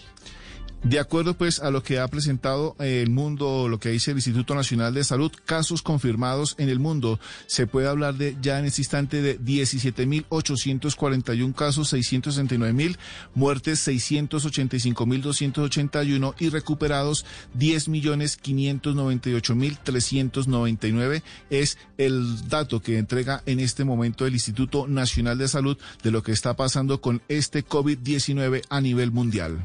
Gracias. Kennedy. Con este alarmante reporte del Instituto Nacional de Salud, la recomendación es quedarse en casa, extremar, por supuesto, todos los controles y vamos para Antioquia, porque ante el informe entregado por la Procuraduría en el que se establece que ese departamento es el de mayor número de pruebas de coronavirus represadas en el país, la Secretaría de Salud del departamento anunció que hará pruebas de antígeno. Los detalles, Susana Panizo. El departamento de Antioquia trabaja su capacidad máxima de procesamiento, esto es, según la secretaria de Salud Lina Bustamante, una capacidad de 6.000 pruebas diarias en 21 laboratorios. Sin embargo, dijo la secretaria que ante el aumento de casos el represamiento era inminente y por eso Antioquia comenzará a usar pruebas de antígeno para la detección de COVID-19 que tardan menos en procesarse que las pruebas moleculares. Vamos a empezar a, a utilizar la prueba de antígeno que es una prueba que se hace por hisopado nasofaringe, que tiene una positividad del día 3 al día 10 de, de, la infección, que es una prueba que se puede hacer en IPS de, de primer nivel y segundo nivel. Esto es como en los laboratorios. Estas pruebas que se espera lleguen al departamento esta semana tienen un valor entre 80 y 100 mil pesos, lo que además de un ahorro en tiempo representa una disminución en costos por cada prueba realizada. Susana, gracias. 5 de la tarde, 13 minutos en Blue Radio. En La Guajira, más de 228 familias se quedaron sin los mercados que entrega el programa de alimentación escolar luego de que delincuentes ingresaran donde estaban almacenados y se los robaran. Joner Alvarado. Así es, los hechos ocurrieron exactamente en la institución educativa ubicada en el corregimiento de Mingueo, jurisdicción del municipio de Dibuya, en La Guajira, donde se habría registrado este gigantesco robo de 228 kits alimentarios. Durante esta época de pandemia, dicen las familias que era primordial para ellos. Por eso, las autoridades realizaron un consejo de seguridad junto a la policía, el ejército y la alcaldía y se comprometieron a iniciar con las investigaciones para dar con los responsables de este hecho. La señora Norfidia Bolaños, al igual que otras madres de familia en el corregimiento, de Mingueo ya no podrán tener los kits alimenticios que les entregaba el programa de alimentación escolar a sus hijos. Eso fue lo que nos dijo. Y nos hace falta porque es una ayuda, algo que nos den es una ayuda que hace falta, porque ahora mismo no estamos trabajando, soy una madre sola, soy una mujer desplazada. Las autoridades le hacen seguimiento de cerca a este caso, pues ya se han llevado computadores y otros equipos de esta institución educativa. Incluso denuncia a la comunidad que tan solo este año ha sido robada en siete oportunidades. Gracias, Joner. Y nos vamos para Neiva porque más de 20 personas violaron la cuarentena y se fueron de paseo de olla hoy. En medio del operativo de la policía, 12 personas fueron multadas. Silvia Lorena Artunduaga. La irresponsabilidad y la indisciplina social en medio de la emergencia sanitaria por el coronavirus no da tregua. Varios adultos y menores de edad fueron sorprendidos por la Policía Metropolitana de Neiva mientras adelantaban un paseo de olla. En el sitio, un total de 12 personas fueron multadas. Coronel Livio Castillo, comandante de la Policía Metropolitana. Y es así que en el sector de la, Gaitana encuentra un grupo de personas, incluso iban con, con, con, sus hijos, niños, niñas y adolescentes, los cuales pues querían hacer una actividad de paseo. Gracias a la misma información de los ciudadanos llega la policía y pues realizan los comparendos, se realizan 12 órdenes de comparendos. En el momento lógico se continúan con los planes para eh, hacer esos llamados de atención. En el Huila a la fecha se han notificado 1.090 casos de COVID-19, de los cuales 564 se registran en Neiva. Silvia, y se confirmaron 116 casos de COVID-19 en el batallón del ejército en el sur de Bolívar. Ante esta situación, el alcalde de esta población anunció que se extremarán los controles. Dálida Orozco. Un total de 116 casos de COVID-19 fueron reportados por la Secretaría de Salud de Bolívar en el batallón de selva número 48 del Ejército Nacional ubicado en el municipio de Santa Rosa del Sur. El mandatario de ese municipio, Fabio Orlando Mendoza, señaló que este batallón se encontraba en cuarentena desde hace 16 días a la espera de estos resultados. Vienen trabajando de la mano con el coronel Tangón y coronel Chimón para poder eh, bajar este índice de contaminación dentro del batallón y al mismo tiempo para que esto no se propague a la población civil del municipio de Santa Rosa del Sur, ni mucho menos a los municipios aledaños. En Santa Rosa del Sur se habían registrado 11 casos de COVID-19, por lo que ante este brote en el batallón se realizarán cercos epidemiológicos de todos los habitantes de la población que pudieron tener contacto con los uniformados. La alcaldesa de Santa Marta reveló que la capital del Magdalena pasó de alerta roja a naranja, luego que la ocupación de las camas de unidad de cuidado intensivo pasara de 71.3% al 63.6%. Luis Oñati. Así lo manifestó la mandataria de la capital del Magdalena después de conocerse los resultados revelados por el Centro Regulador de Urgencias y Emergencias CRUE, en los que se señala el descenso que ha tenido la ocupación de camas UCI de pacientes contagiados de COVID-19. Indicó que esto es un dato bastante alentador, pues la ciudadanía se está concientizando en acatar las medidas dispuestas por el gobierno del distrito de Santa Marta. Alerta roja, alerta naranja. A 27 de julio teníamos una ocupación de camas UCI del 71.3% y hoy lo tenemos en 63.6%. Así que a través de una resolución que emitirá la Secretaría de Salud Distrital estaremos dando esta buena noticia. Finalmente, la máxima dirigente de la capital del Magdalena dijo que espera que las personas sigan con el respectivo autocuidado a fin de seguir contrarrestando los casos de coronavirus.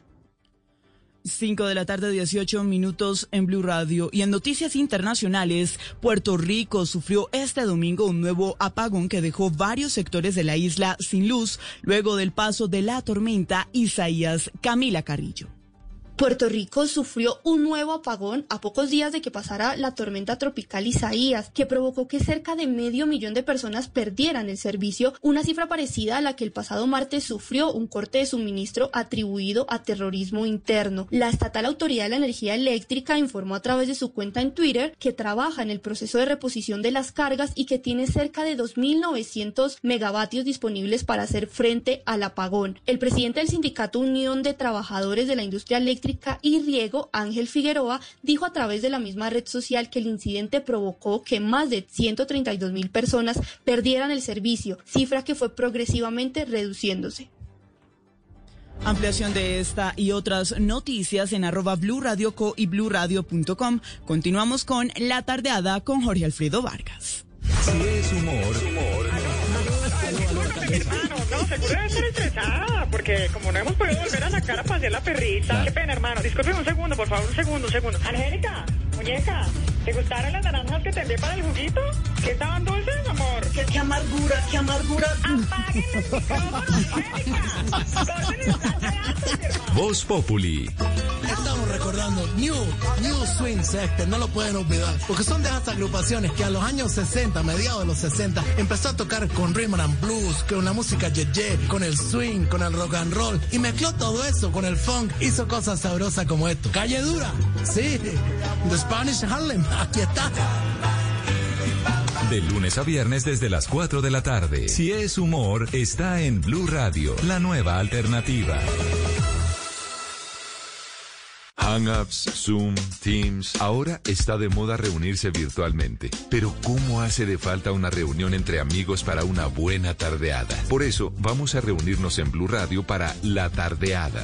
Una reunión para conversar, compartir y volvernos a encontrar. Aquí comienza La Tardeada con Juana Uribe, Juan Esteban San Pedro, Juan Esteban Costaín, Hernando Paniagua, Dago García y Jorge Alfredo Vargas. No importa el lugar, el sol es siempre igual. No importa si es recuerdo es algo que vendrá. No importa cuánto hay en tus bolsillos hoy. Si nada hemos venido y nos iremos igual, pero siempre estarán Esos buenos momentos que pasamos sin saber. No importa dónde estás, si vienes o si vas, la vida es un camino, un camino para andar. Si hay algo que esconder o hay algo que decir, siempre será un amigo el primero en saber, porque siempre estarán en mí.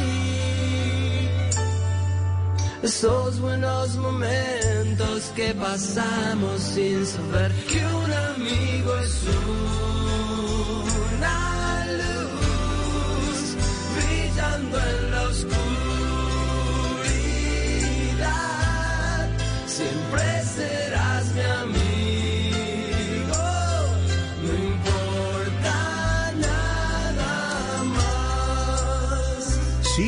522. A propósito de esta canción de los enanitos verdes, de amigos, simplemente amigos, porque esta semana celebramos el Día de la Amistad y qué buena la amistad, y sobre todo en estos tiempos, y de una buena amistad ha salido esta tertulia de los sábados y domingos en la tardeada.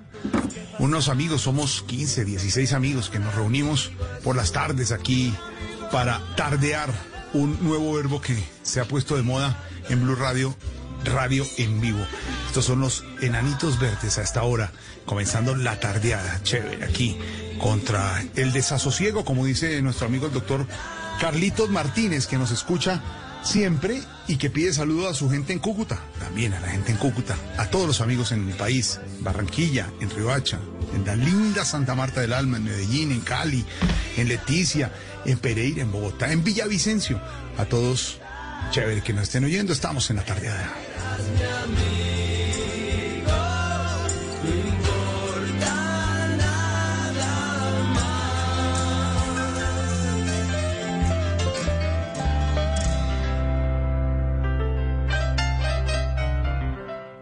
Abrazo de amigo y de amistad, mi Juana. ¿Cómo vamos en este domingo?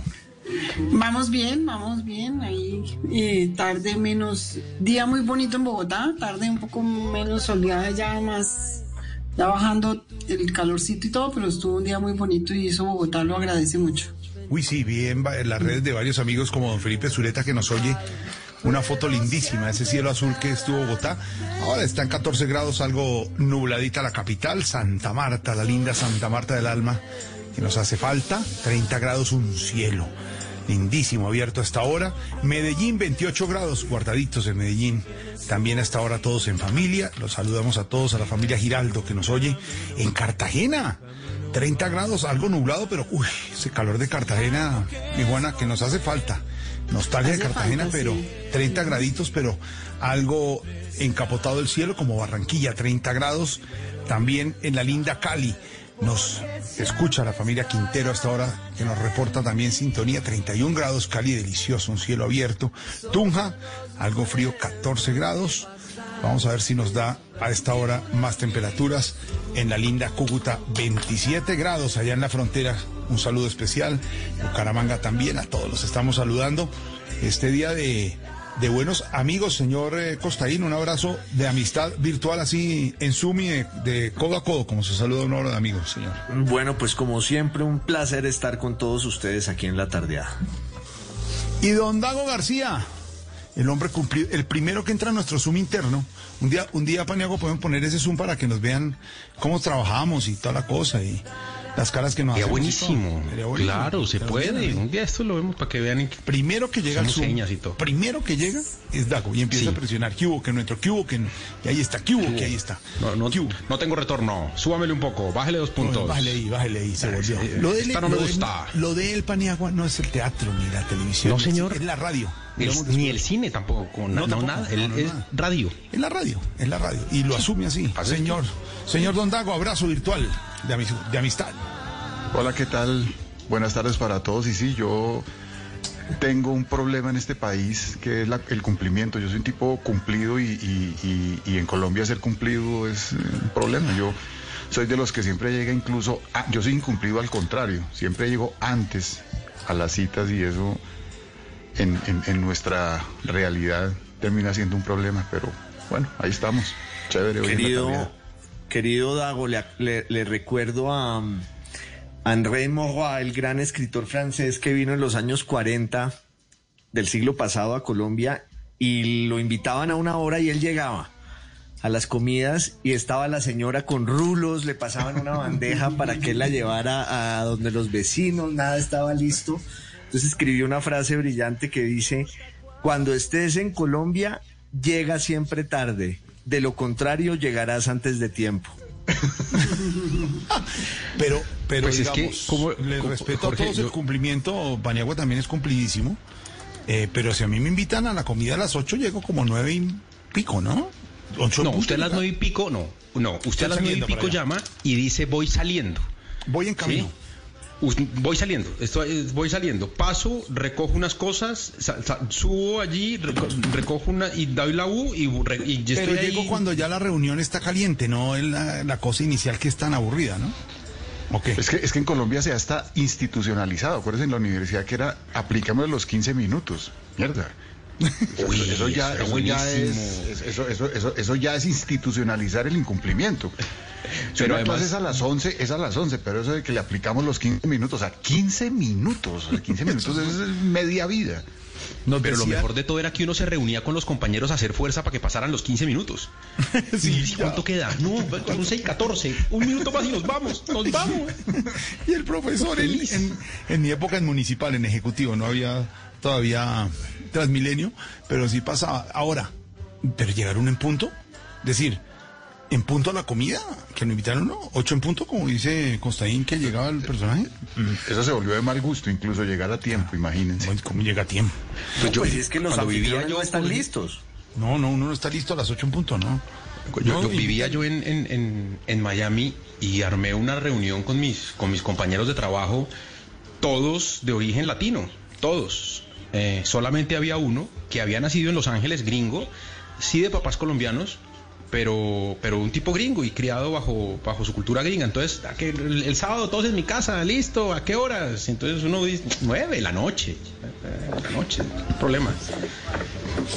A las nueve y un minuto recibo la llamada del gringo y me dice, oiga, ¿todo bien? Y le digo, sí, ¿qué pasó? No, es que me da pena entrar, estoy aquí afuera, pero veo todo apagado.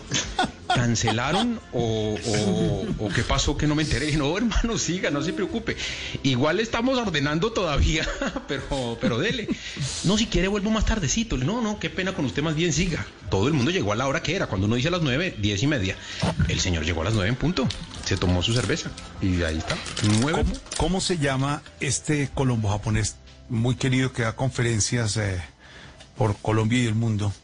Ay, hombre, ahora les cuento cómo se llama. Que, que estuvo en el colegio de mis hijos y nos contaba que en japonés no hay esa frase nuestra, yo uso mucho, ya estoy llegando. Eso no existe como, no traduce. Ya estoy llegando, no. Uno llega o no llega. Ya voy, ya voy llegando, no, no, no le da. Cambio uno, ya voy en camino. no, y no solamente esa, sino eh, eh, que le preguntaron, ¿y en cuánto llega? Y uno dice, dos segundos. Dos segundos. Dos segundos. No, para, la muestra un para la muestra un botón, nuestro programa, ¿no? Supuestamente empezamos a las 5 y nunca empezamos a las 5, ¿no? Y nadie dice nada, nadie pone problemas. No, no, no. Todo el mundo está acostumbrado a que arranca 5 y pico. Oiga, pero además el, el, recorrido de Jorge Alfredo por, por, los, por la geografía nacional es cada vez más, más nutrido y emocionado, ¿no? Con, los, con las temperaturas. Pero es que me está, pero es que, señor Costañino... Se, se mama medio programa saludando. Sí, pero es que, perdóneme, a ustedes no les toca la mano de mensajes de todo el mundo. Claro, solo saluda a Bogotá. ¿Cómo no? Popayán porque es costaína. Uno, entonces saludemos a Cúcuta. Entonces, pues, Santa, Barranquilla. Claro, solo Santa Marta. entonces está bien, Cartagena. Está bien porque... Y arrancó, ya se me hizo toda la lista. La próxima digo a Colombia entera. Bienvenido. Y les hago la aclaración que la tarde es a las 5, pero hay voces y sonidos que es la responsabilidad del del equipo noticioso de don Ricardo Espina y sus periodistas. Entonces, por eso, para las 5 estamos listos, don Daguito. Carreta. El, el, la, la, gente del fútbol siempre se mama un pedazo de programa grande. uno muerde, uno muerde en el programa anterior un poquito el otro.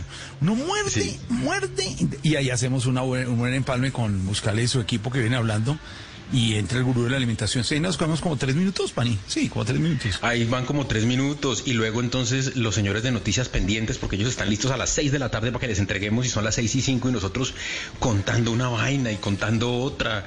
Eh, y ellos también se atrasan un poquito. Lo grave son los del fútbol que han hablado cinco horas y siempre tienen algo más que decir. Pero, a ver, señor Constantino. Y no hay partido, y no hay partido. usted, es un, hombre de fútbol. Usted es un hombre de fútbol. ¿Cuántas veces podemos comentar ya, el, partido Colombia-Uruguay del Mundial de Brasil. ¿Nos ponen y le damos o no? No, pues tranquilamente. Ya, dijimos acá que el fútbol es un pretexto para hablar, es un pretexto narrativo. Uno no quiere ver fútbol, uno quiere hablar de fútbol. Pero, pero, o- ojo, Paniagua, la, eh, buscarle muy cumplidito, faltando cinco, arrancan en Palme. Se nos va en, la, en, el, en el limón de la empanada y en... ¿Y en cómo va? Y que el, con, con que el, ti- con que el vino y toda la cosa. Nos vamos alargando, ¿no? Día cumplido de la amistad hoy, porque esta semana fue el de la amistad. Póngale música, Imagínense, amigos. el Día de la Amistad fue el viernes y nosotros llegamos hoy al tema. Dos días después, ¿pero qué? Normal. llegamos bien. Pero es que hay, hay, un, hay un dato que parece menor con respecto a la, tradición de la impuntualidad en Colombia, es que cuando uno va en Transmilenio oye las conversaciones de la gente y siempre la gente dice que va cinco estaciones después de la que verdaderamente está alcanzando. Sí, es cierto. Oigan, las conversaciones nunca nadie ha dicho que va por la estación que es. Todo el Sí, mundo va sí. en la 85 y apenas está en Marley. Yo siempre voy, llegando al canal Caracol, siempre estoy en los concesionarios. Le contamos a los oyentes que no son de Botas, la sede de Caracol y de Blue Radio es eh, en la zona de la Floresta, de Morato, donde hay concesionarios de carros, de venta de carros y talleres. Ese es un buen, un buen, sin- un buen signo eh, de dónde va uno. Entonces, si uno va en los concesionarios, ya simplemente tiene que llegar a Caracol, bajarse del carro, pasar el carné, huelen los perros, parque, todo eso, pues le da una ventaja para llegar, ¿no? Entonces, concesionario Uniendo- es una buena señal. Uniendo los dos temas de la amistad y del incumplimiento, uno de mis amigos más queridos es el Flaco Solórzano y por allá en los en mediados de los ochentas ambos estuvimos trabajando en el Teatro Libre de Bogotá. Yo era luminotécnico y el Flaco era actor. Y el Flaco siempre nos ponía a sufrir porque llegaba al límite del- del- de, de- de la función y a veces llegaba tarde. Era un desastre el Flaco que siempre ha sido incumplido. Y el director Ricardo Camacho un día decidió, cuando trabajaba el Flaco, estábamos haciendo una obra que se llamaba Noche de Epifanía, poner en el afiche función 8 y 30, puntos suspensivos aproximadamente. Así No sería, ser. imagínense. Así sería. No, no, no, a nosotros nos va bien, Paniagua, en nuestras reuniones de Voz Populi, todo muy cumplido. No, Pani, siempre me llegamos. Me imagino, sí, yo me acuerdo cuando hacíamos juntos Voz Populi. To- Esto era milimétrico. O sea, no sé cómo hacía don Jorge para llegar a- siempre a la. O sea, Siempre estamos al aire cuando. sobre el segundo. Sobre el No, pero, pero quiero, quiero regalarles a los impuntuales del mundo. Yo, por desgracia, soy un impuntual eh, degenerado o regenerado porque era muy impuntual y dejé de serlo y me, me duele mucho porque me encantaba la impuntualidad. Ah, pero hay una frase latina de Cicerón y nos vamos a echar el latinajo con toda que dice Nunquam cero te venice putavo si salvus veneris que quiere decir nunca creeré que llegas tarde si llegas bien le decía Cicerón a un esclavo suyo que siempre llegaba tarde y le dijo si usted llega bien nunca llega tarde Bueno, yo prefiero esa al, al que llega tarde pero bravo, ¿no? Bravo, alegando. Si usted que llegar amable. Venía, yo, te- querido. yo- yo- yo tenía en una producción un actor, no voy a decir el nombre por supuesto, pero me la, tenía, me la tenía adentro porque siempre llegaba tarde, pero llegaba bravo. Entonces no se le podía decir nada porque llegaba berraco. O sea, llegaba tarde, pero Sí. no me digan nada que vengo bravo. Y culpaba a los demás. Sí, no, no te quiere llegar y decir, hombre, llegué hoy tarde, mil disculpas, pero sí, humildito. Pero ¿qué, qué prefiere, qué prefiere Dago? ¿El que llega bravo o el que llega diciendo es que la gente importante se hace esperar? Uy, qué No, el que llega tarde pero Que bravo. a El otro sí es un cínico. es- El otro sí no lo. Reporta Sintonía Americano Enamorado desde la capital mundial de Chontaduro, 33 grados. Estoy saludando, señor eh, Costaín y señor Dago, a los oyentes. Me Estoy leyendo, me están diciendo la ubicación geográfica. Lejomel, desde Chile, mucho frío, abrazos. Tenemos los oyentes de siempre. No pasaremos de los 15, que es nuestra misión. Oyendo a esta hora, amigos de verdad. Ruiz, suénela en el día y en la semana de la amistad aquí. Nuestra tardeada. con los cuales discutimos y reímos y lloramos, con los que sellamos pactos que más tarde quebrantamos. Esos son nuestros amigos de verdad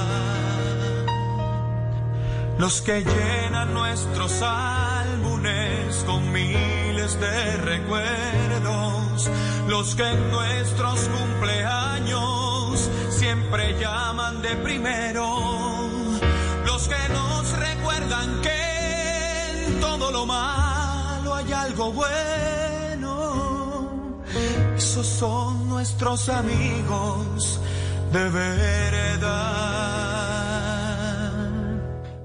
A esta hora estamos en La Tardeada de Blue Radio. Si es humor, ¿está arrepentida de sus palabras de ayer? Claro, votante por tú que mi otro yo me susurró al oído y me recriminó por semejantes lapsus linguis. No, ahí sí no le entendí, fue nada. Que sí, huevón, que la can... ¿Qué puedo hacer? No, no, no, ¿qué no, no, no, no. No, no, no, no. Qué gracias, senadora Angélica, muy amable.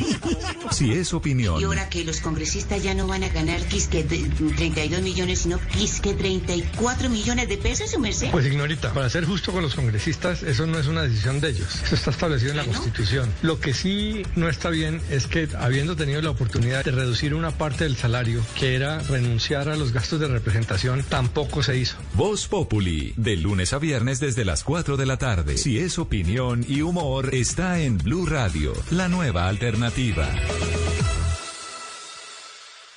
Este domingo en Encuentros Blue, Expo Agua, ejemplo de evento virtual, lectura de amor para todos, el cuidado animal, responsabilidad de todos, ejemplo de pocos, lideresas formadas en la academia y más en Encuentros Blue, para vivir bien, por Blue Radio y bluradio.com. Seguimos en La Tardeada de Blue Radio.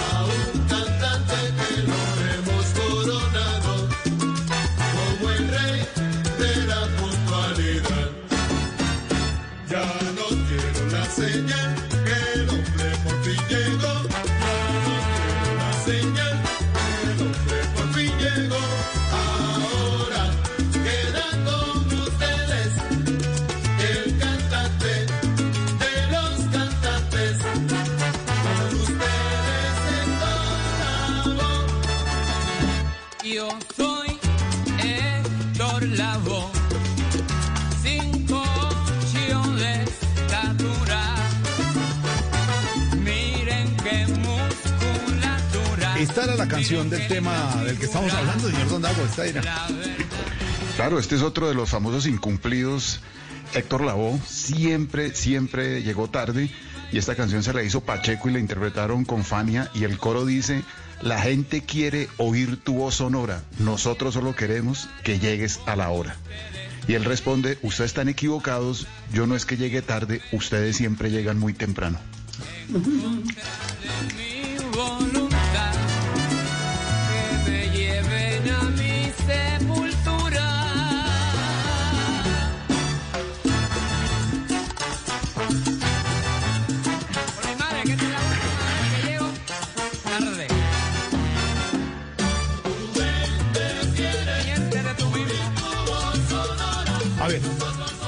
Está bien.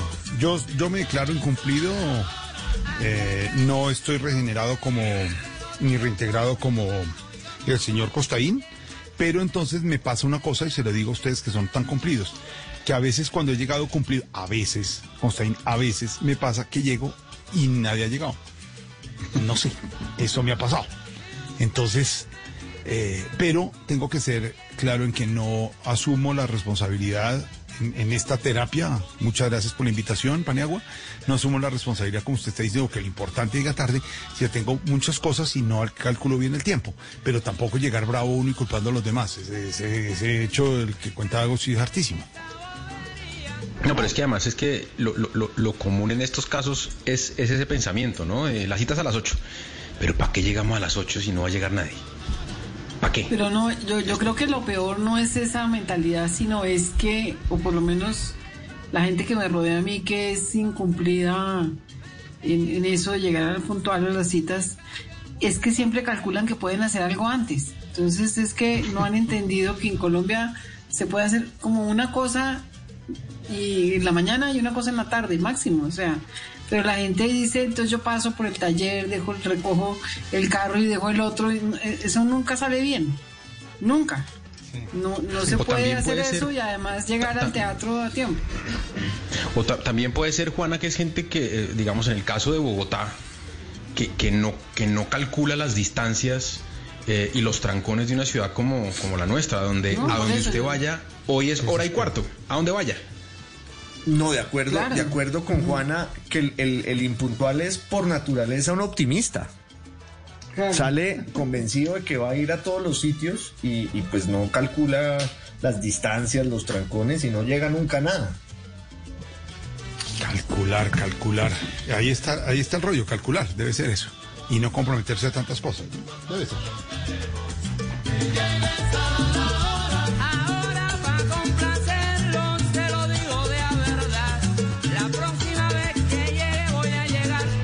Jorge, lo- lo- los que somos, eh, digamos, puntuales en exceso, eh, tenemos una, un, una- un método o una fórmula para cuando uno tiene cita al médico o al dentista, una cosa de esas y esa, uno le dicen, ¿a qué hora la cita? Y uno dice, la primera. La primera que tenga. ¿A qué horas abre? ¿Desde qué horas atiende el señor? No, el señor llega aquí a las, a las 8. Quiero la primera. Porque si usted escoge la desde las 12, le toca asumir la, responsa- la, ir- la impuntualidad de los siete primeros. eh, Entonces, siempre pedimos Yo la hago lo cita. mismo con los vuelos.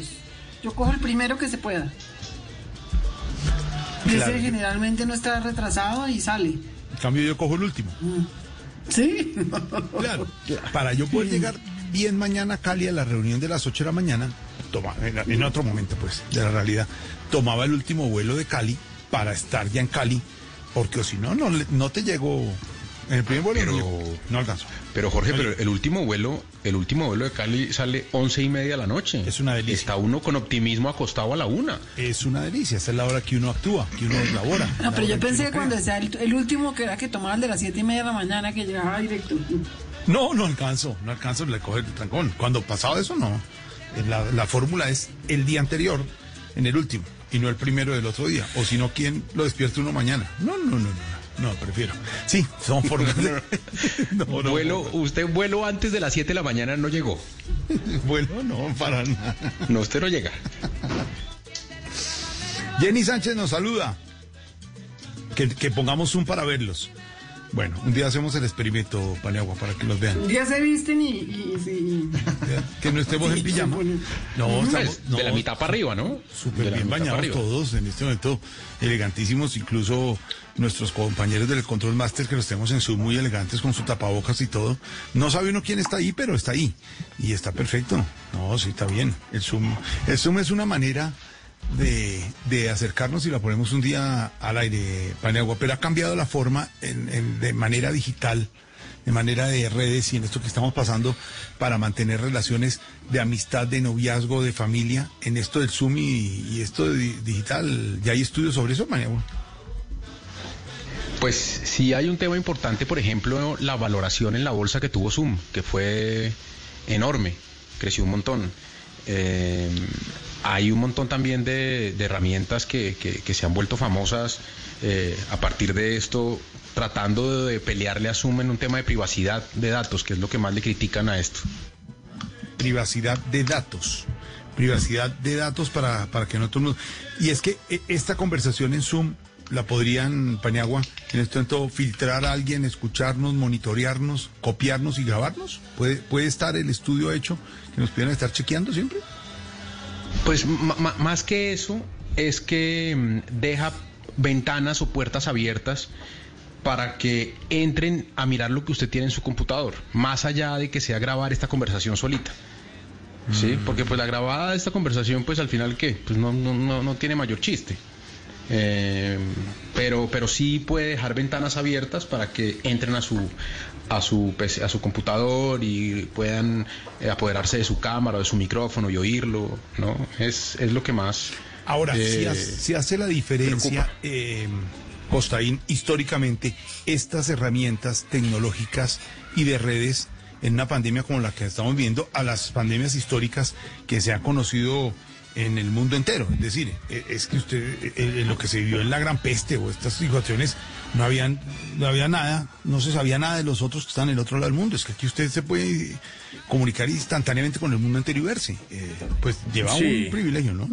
Sí, de acuerdo, es, es, hay una diferencia abismal y uno podría decir incluso que este coronavirus, esta pandemia es el primer evento de verdad global de la historia moderna, eh, no solo por el impacto de la peste, sino porque la hemos registrado, compartido, vivido a través de, los canales de internet y de la comunicación hoy que, que nos acercan pues de una manera inédita en la historia.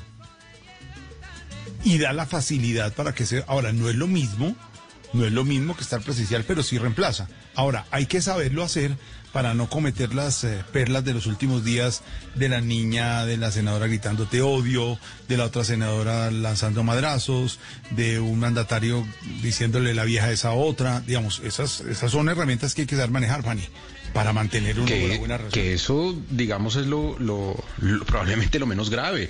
Eh, Internet está lleno de videos de gente que, por ejemplo, está en una reunión y, y- y aprovecha para ir al baño eh, con tan mala fortuna de que no, no recuerda apagar su cámara. Entonces, eh, eh, sí señor, tal, exacto. Este miércoles. Entonces, sí, entonces eh, todo eso, aprender a compartir eh, la pantalla que es. eh, es que, es que si usted se da cuenta, Jorge, pocas cosas tienen información más prof- mm, más peligrosa para usted que revela sus más profundos secretos que el computador. Y en el momento en que usted logra eh, entrar al computador de un tercero, casi que puede descubrir perfectamente cuáles son todos sus, sus errores, si los tiene, ¿no? y la gente está trabajando más y está más pegada ahora del trabajo del computador que antes en, en la normalidad de antes. De eso sí hay, sí hay un par de estudios sobre cómo esto ha hecho que quienes eh, conservan sus trabajos, un poco por el miedo a perderlos y un poco por demostrar que siguen siendo útiles y que, y que sí están haciendo, eh, están trabajando más de la cuenta, pero además porque, porque las horas de conversación cada vez se extienden más, ¿no? Eh, uno habla con, con sus compañeros de trabajo un sábado, un domingo, a las 8 de la noche, cuando antes pues esos no eran horarios eh, para, para temas laborales. Es que yo creo- no aplica obviamente para todas las carreras, pero... Es que yo creo que la, la- se rompió un poco la relación tiempo-espacio. Siempre ha existido como, como, como una relación dialéctica entre el tiempo y el espacio. A veces uno calcula el tiempo de acuerdo al espacio. O sea, uno dice, eh, hasta tal hora estoy en la casa, de tal hora a tal hora estoy en la oficina, tal hora salgo a almorzar, tal hora regreso a la casa y eso como que va fragmentando, gracias al espacio, el tiempo. Y cuando el espacio se rompe y cuando solamente tenemos un espacio, como que el tiempo también sufre. Yo tenía esa percepción de que estaba trabajando más y, y- y traté como de decir, bueno, voy, a hacer el ejercicio de ver qué era lo que estaba haciendo y qué es lo que hago ahora. Y realmente estoy haciendo prácticamente lo mismo, pero la percepción del tiempo se me volvió otra cosa y siento que estoy trabajando más. Y creo que tiene que ver con eso, con que ante la ausencia de un, de, de- de- de un cambio de espacio, el tiempo se vuelve otra cosa y se vuelve más, más, agobiante, casi que se convierte, al igual que el espacio, en un solo continuo. Ahora, pueden, puede no ser la, eh, no solo la percepción eh, que tiene razón Dago, sino que, sino que como, como que se amplían las horas en las que uno está disponible. Y eso lo que hace es que usted esté más tiempo alerta. Entonces, eh, eh, estresa un poquito más. Puede que el volumen de trabajo siga siendo el mismo, pero el, y esto no es solamente la, la- la pandemia, sino el celular y la conectividad y el tema de las pantallas, son más las horas en las que uno está pendiente por si algo pasa, atento por si algo pasa, monitoreando cifras, métricas, eh, si, el, si el jefe escribió, si el jefe llamó. Y eso sí le reduce a usted tiempo para desconectarse de esa realidad y conectarse a, a- a los temas familiares o cualquier otra cosa que lo saque a usted de, de, lo, de lo estrictamente laboral. Es cierto. Pero además son, son reuniones en las que hay que poner mucha atención, ¿no? Una, una reunión completa, digamos, eh, y una detrás de otra, pegadas, eh, eh, yo creo que eso cansa mucho, ¿no? La, la atención Claro. eh, sobre la pantalla y permanente, sí. No se rompe, como dice Dago, ¿no? No hay ese traslado a otra oficina y otra cosa y volver a arrancar, sino que se apaga y se vuelve y se conecta a otra. En el mismo sitio, quieto ahí.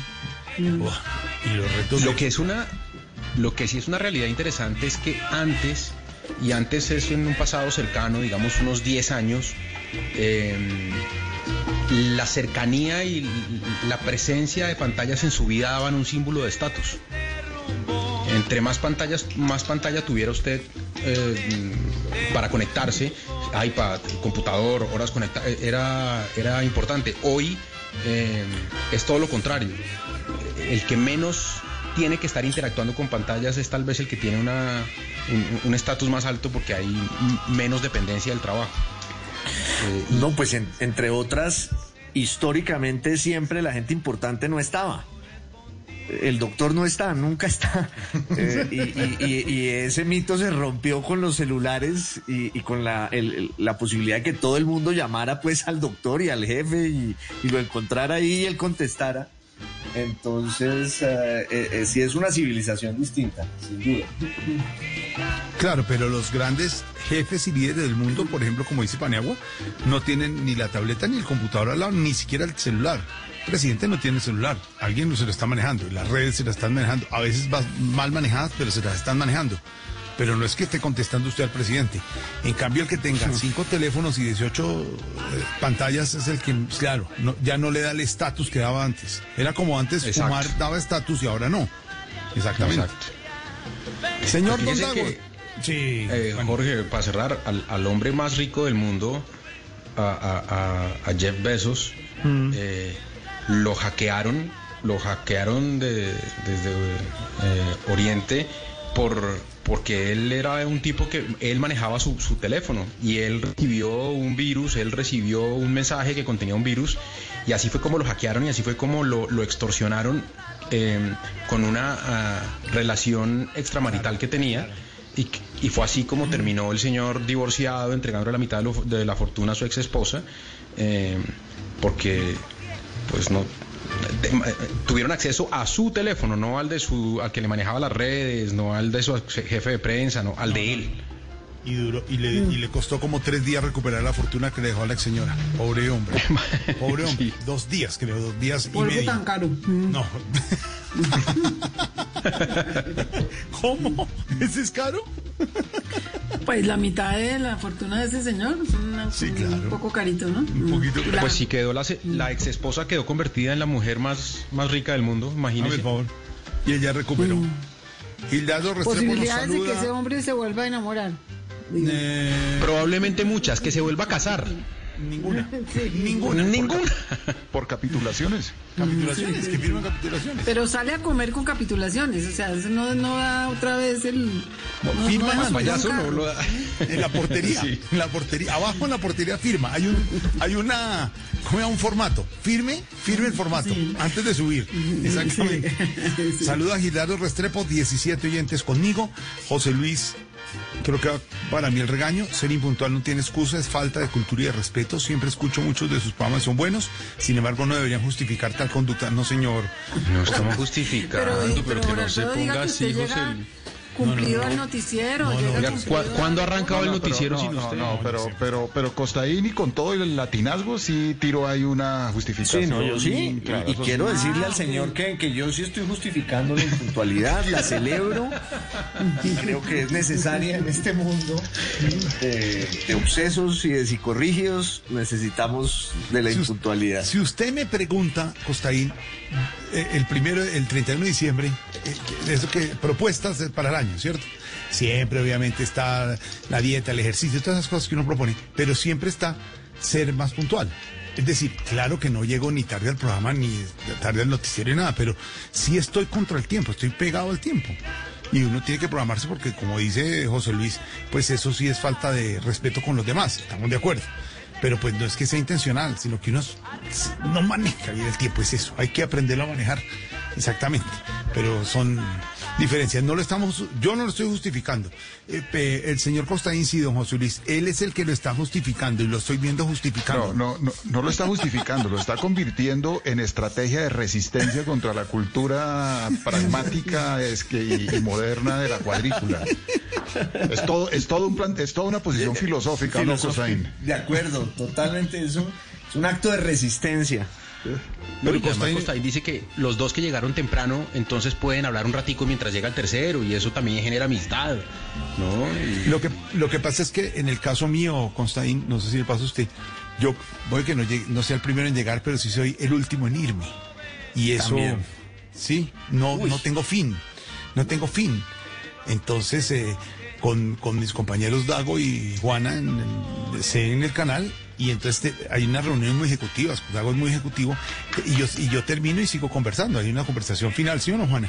Eh, alargue, Sí, alargue. Me gusta el alargue. Ahí es donde se me va la vida. El alargue me gusta. A mí el alargue me gusta. Y, y creo que Constaín se identifica conmigo en eso del, del- al final, yo. ¿O no? Sin fin, Constaín, sin fin. Totalmente. Es que, eh, como yo dije una vez, en mi casa eran muy liberales, entonces yo desde niño salía a las fiestas y siempre era quedarme a dormir donde alguien. Por, lo, por desgracia y por lo general donde un amigo, pues no, no me tocaba donde una amiga.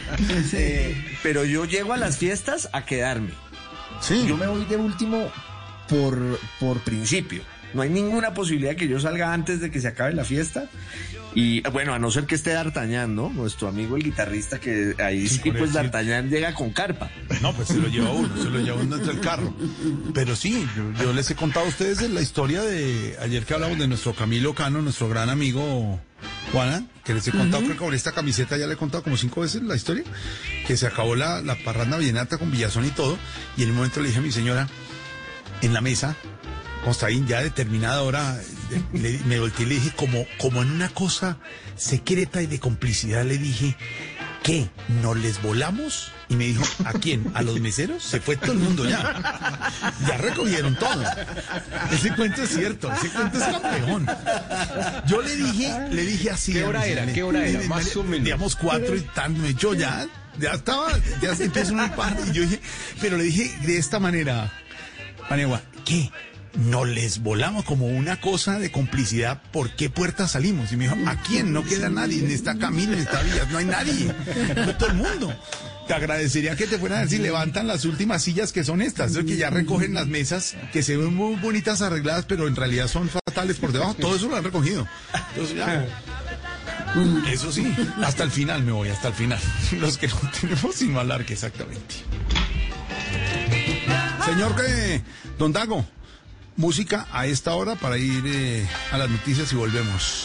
Esto es eh, Larry Harlow, su orquesta, esto se llama Los Jóvenes del Muelle y es eh, una canción a una barra de amigos que se reunían en el muelle, en- en la Cuba vieja. Y es una canción a una barra de amigos, se llama Los Jóvenes del Muelle, Larry Harlow.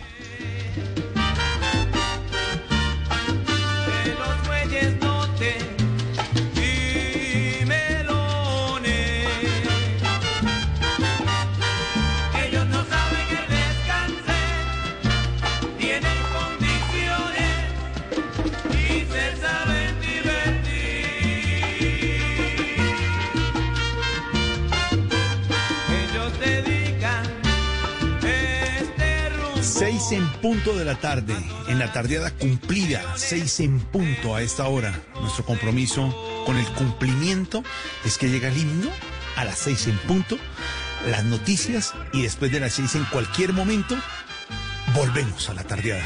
Pero estamos cumplidos, seis en punto llega el himno.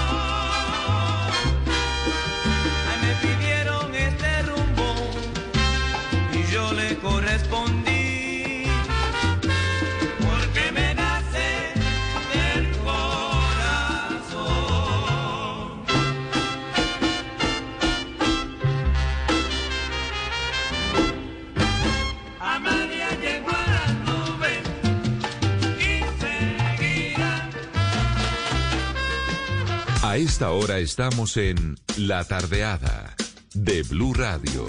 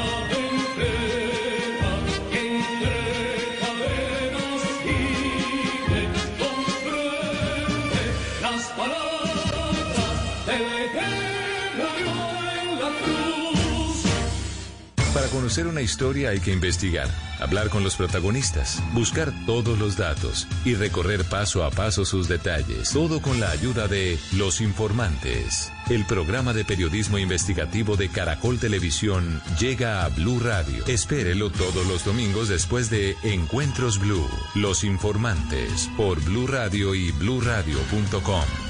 La nueva alternativa. Voces y sonidos de Colombia y el mundo en Blue Radio y bluradio.com, porque la verdad es de todos. 6 de la tarde, tres minutos en Blue Radio. Bienvenidos a una actualización de noticias, las más importantes en Colombia y el mundo.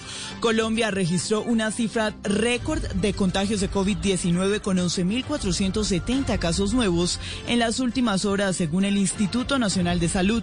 Los expertos aseguran que el país está en etapa de expansión de la pandemia. Kenneth Torres. Así es, Isabela, pues son preocupantes las cifras a las que llegó el país en el inicio del mes de agosto por cuenta del coronavirus. En tan solo dos días se registraron 22.143 casos de contagiados y un total de 545 casos de personas que perdieron la vida. El, ministro el Ministerio de Salud entregó un reporte diario en el que, en el que identificaron 11.470 casos nuevos y 37.666 pruebas se realizaron en el último día y lamentablemente 320 personas perdieron la Para los especialistas, lo que está ocurriendo el país se encuentra en este momento en etapa de de expansión, según dijo el doctor Luis Jorge Hernández, que es médico especialista en salud pública y de la Alcaldía Mayor de Bogotá. La epidemia está en expansión, muy pronto va a llegar eh, el, la meseta del pico que va a ser diferencial, ya entró en pleno pico Barranquilla, eh, por ejemplo, eh, luego va a seguir Bogotá, eh, Medellín, el resto del país entre eh, este mes de agosto y septiembre, máximo octubre. Asimismo, pues ha dicho el médico y ha entregado una serie de recomendaciones en especial para toda la población para lo que viene de estos dos meses. No guardia, reforzar las medidas de tapabocas, lavado de manos, distancia física, los que puedan estar en cuarentena en la casa, el que esté dentro de la casa y si hay personas mayores de 70 años enfermas, usen tapabocas también. Ha dicho el médico que en lo que va corrido de lo que lleva la pandemia se han registrado en total 317.651 casos de personas con el coronavirus. De ellos, 10.650 personas han muerto, mientras que se han recuperado 167.239 personas.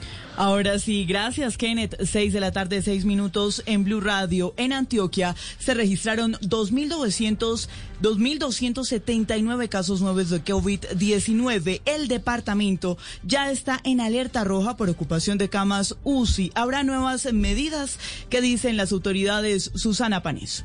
Por tercer día consecutivo, Antioquia reportó más de 2.000 nuevos contagios en 24 horas. Hoy son 2.279 los casos positivos en el departamento, donde además murieron 56 personas por COVID-19. Por lo pronto, las autoridades departamentales y municipales en Medellín no han advertido de nuevas medidas, además del refuerzo de actividades pedagógicas y vigilancia para el control del pico de la pandemia. Sin embargo, Luis Fernando Suárez, gobernador encargado, asegura que los próximos días serán críticos en temas de contagio. Por favor, cuídense. Los días que vienen van a ser días muy duros, muy complejos, pero hay esperanza antioqueños. Vamos para adelante, vamos a superar esta situación. Hoy Antioquia llegó entonces a los 38.026 casos positivos y a los 593 fallecimientos por cuenta del coronavirus. Gracias, Susana. Y nos vamos para el departamento del Valle del Cauca porque continúa siendo una de las zonas que más registra casos por COVID-19 diariamente. El departamento ya completa 26.270 contagios. Natalia Perea. Pues el Valle del Cauca registró hoy 642 nuevos contagios y llega a 26.270 personas con COVID-19. El Instituto Nacional de Salud informó este domingo que se registraron 40 fallecidos en el departamento. 32 corresponden a Cali, 2 en Buenaventura, 2 en Jamundí y un caso para Palmira, Candelaria, Cartago y Jumbo. El alcalde de Cali, Jorge Iván Ospina, aseguró que las UCI en la ciudad se mantienen en un 83%. Cerramos en un 83% de ocupación de unidades de cuidado intensivo. Esto se debe a que derivamos pacientes de UCI a nivel 2 y nivel 1 de atención y a que seguimos incrementando la capacidad instalada. Y eh, seguimos, digamos, en una cuarentena voluntaria y en un toque de queda a partir de las 9 de la noche. Sigue arriba el Valle del Cauca en el número de contagios diarios por COVID-19. Gracias, Natalia. Seis de la tarde, ocho minutos en Blue Radio. En Santander hay preocupación porque comenzó a bajar la disponibilidad de las camas UCI y las cifras de muertos y contagios siguen disparados. Julián Mejía. Pese a que este domingo el Ministerio de Salud reportó una leve disminución en el número de muertos, que fueron 14, y de nuevos casos con 193, las alarmas siguen prendidas en Santander porque empieza a bajar la disponibilidad de camas UCI, especialmente acá en Bucaramanga. Según los últimos datos de la alcaldía, en la ciudad solo quedan 34 camas disponibles y entre Girón, Piedecuesta y Florida Blanca hay 79 más que también ya se están ocupando. El gremio médico de Bucaramanga también llamó la atención para que se dote con camas UCI el Hospital Universitario de Santander, que según informa el mismo personal de la salud, ya al 100% de ocupación. Esta semana se espera la llegada de más ventiladores comprados por la alcaldía de Bucaramanga y el gobierno nacional. Gracias, Julián. Y regreso con usted, Kenneth, porque varios sectores políticos reaccionaron al atentado de un artefacto explosivo contra el centro administrativo de Buenaventura ocurrido en la noche de ayer. Piden al gobierno nacional investigar los hechos y dar con los responsables. Una de las primeras voces en reaccionar fue la del senador Iván Cepeda del Polo Democrático, quien dijo que es indignante y de mucha gravedad lo que sucedió en este municipio, al considerar que este distrito es uno de los más cuidados por miembros de la fuerza pública. Bueno, considero que este es un hecho eh, de extrema gravedad que pone en riesgo la vida del señor alcalde y que debe ser investigado cuanto antes y también un llamado a, la, a las autoridades nacionales para que garanticen la vida y, la posibilidad del ejercicio de sus funciones al señor alcalde de, de Buenaventura. Desde el Partido Colombia Justa Libre y uno de sus voceros, el senador John Milton Rodríguez, pidieron a, los, a las autoridades reforzar la seguridad contra el alcalde y el municipio. Indignación y rechazo hacia el ataque terrorista contra la alcaldía de Buenaventura. Damos gracias a Dios que el alcalde Víctor Vidal y su gabinete no se encontraban en el lugar en ese momento y pedimos al Ministerio de Defensa y a la Policía Nacional acciones inmediatas para tomar control de las situaciones de orden público que están desbordadas en la ciudad de Buenaventura. Otros sectores políticos como la Alianza Verde calificaron como grave los hechos ocurridos este sábado en la noche y pidieron al jefe de Estado realizar un consejo de seguridad en esta zona del país. Gracias, Kenneth. Y cambiamos de tema porque la Fiscalía General de la Nación logró la captura y judicialización de los presuntos autores del atentado perpetrado el pasado 31 de julio contra una patrulla de la policía en Suacha, Cundinamarca. Camila Carrillo. Se trata de David Leonardo Cortés Cardona de 25 años y de Davinson Montoya Alvarado de 23 años, a quienes el juez primero penal de control de garantías de Suacha envió a la cárcel nacional modelo de Bogotá con medida de aseguramiento. El atentado que ocurrió el pasado viernes se dio cuando una patrulla conducía hacia Suacha y desde una moto fue lanzada al interior de la camioneta una granada. Nidia Pilar Rojas, directora seccional Cundinamarca. Como consecuencia, la Fiscalía General de la Nación les imputó el delito de terrorismo en concurso con el delito de homicidio en la modalidad de tentativa y a su vez en concurso con el delito de tráfico, fabricación y porte de armas de fuego. Según la información recopilada, los hoy judicializados presuntamente hacen parte de un grupo armado organizado residual del Frente 10 de las extintas FARC que operaban en Arauca. Gracias, Camila. Y la policía en el Atlántico incautó 123 kilos de carne en mal estado que iba a ser comercializada en el municipio de Repelón. Diana Ospino. En malas condiciones de higiene y sin guardar la cadena de frío, encontraron agentes de la policía 123 kilos de carne que era transportada en un motocarro y que sería comercializada en el municipio de Repelón, en el sur del Atlántico. El coronel Edwin Rojas, subcomandante de la policía del departamento, expresó que además de ser transportada sin ninguna medida sanitaria, tampoco llevaba documentación que acreditara su transporte. Allí requieren un vehículo el cual transportaba en su interior tres costales. Al verificar el contenido de los mismos, se trataba de estas libras de carne, las cuales no tenían ningún documento que acreditara su legalidad e igualmente eran transportadas sin llevar las más mínimas medidas sanitarias. La carne incautada fue dejada a disposición de las autoridades sanitarias del municipio. 6 de la tarde, 12 minutos en Blue Radio. Ampliación de esta y otras noticias en arroba Blue Radio Co y BlueRadio.com. Continuamos con La Tardeada con Jorge Alfredo Vargas. Si es humor, humor.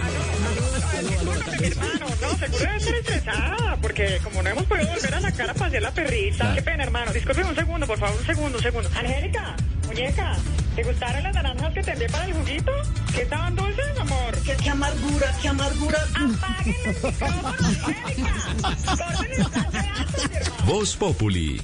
Estamos recordando New, New Swing Sector, no lo pueden olvidar, porque son de esas agrupaciones que a los años 60, mediados de los 60, empezó a tocar con rhythm and blues, con la música yeye, con el swing, con el rock and roll, y mezcló todo eso con el funk, hizo cosas sabrosas como esto. Calle Dura, sí, The Spanish Harlem, aquí está. De lunes a viernes desde las 4 de la tarde. Si es humor, está en Blue Radio, la nueva alternativa. A esta hora estamos en La Tardeada de Blue Radio.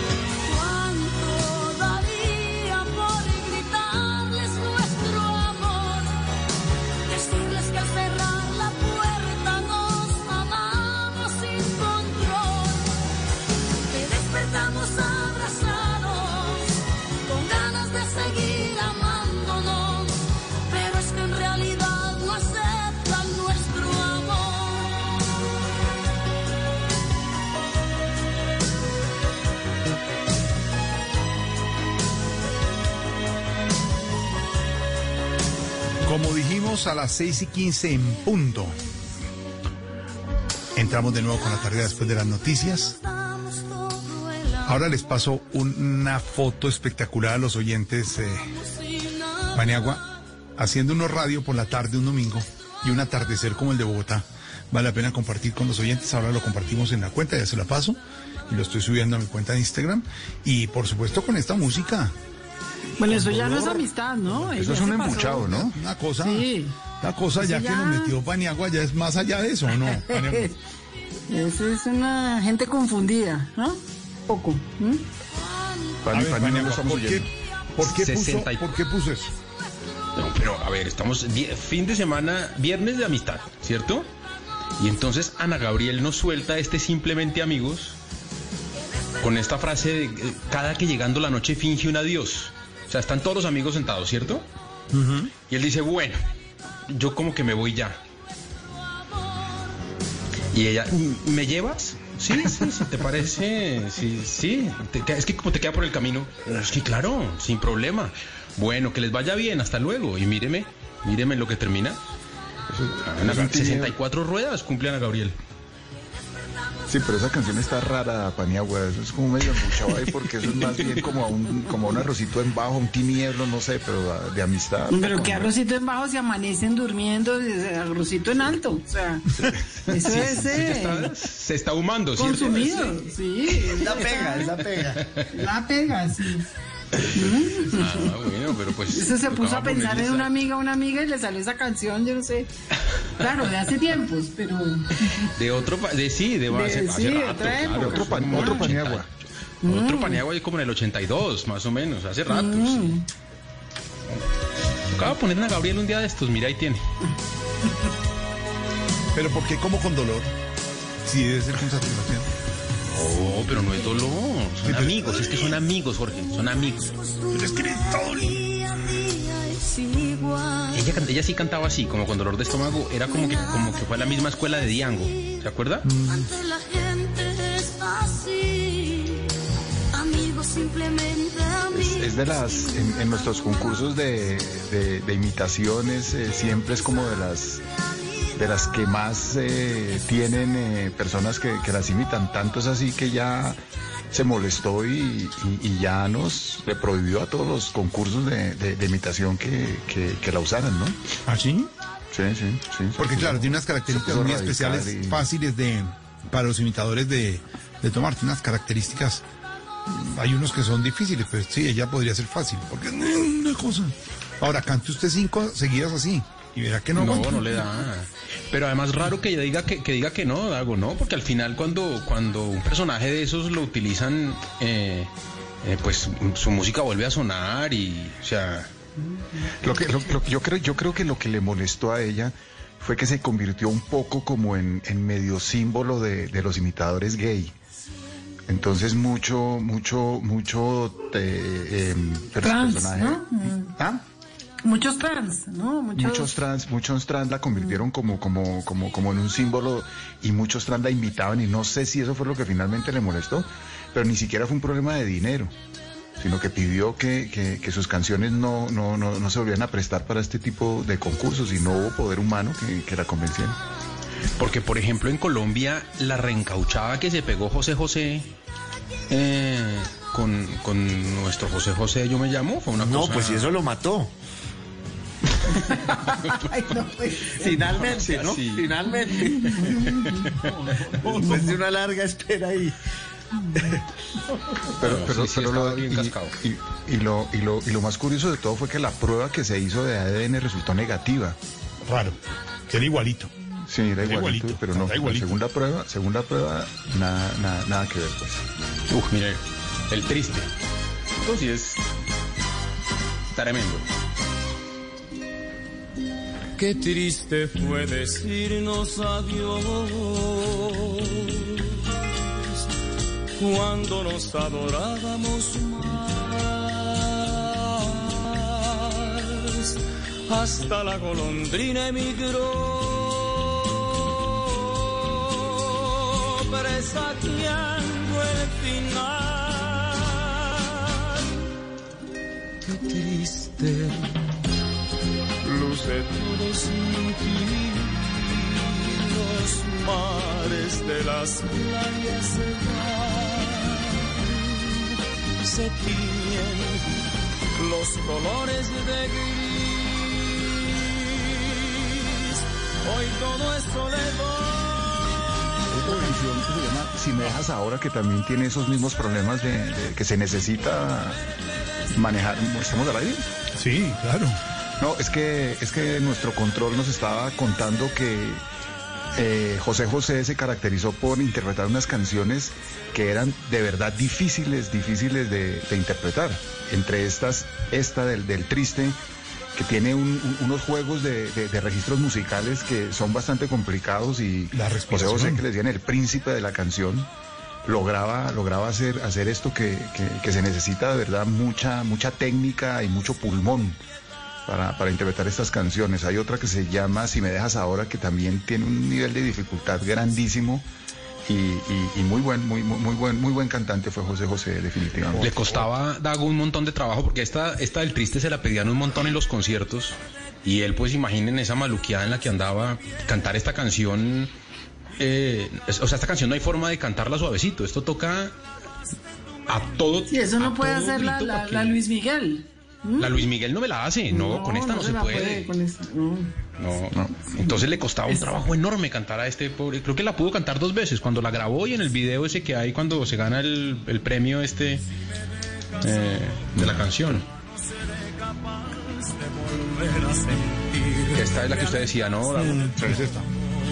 Y ahora dejas que me hunde en el lodo. Me cuesta tanto creer tengas corazón. Que yo he sido en tu cadena de amor tan solo un eslabón.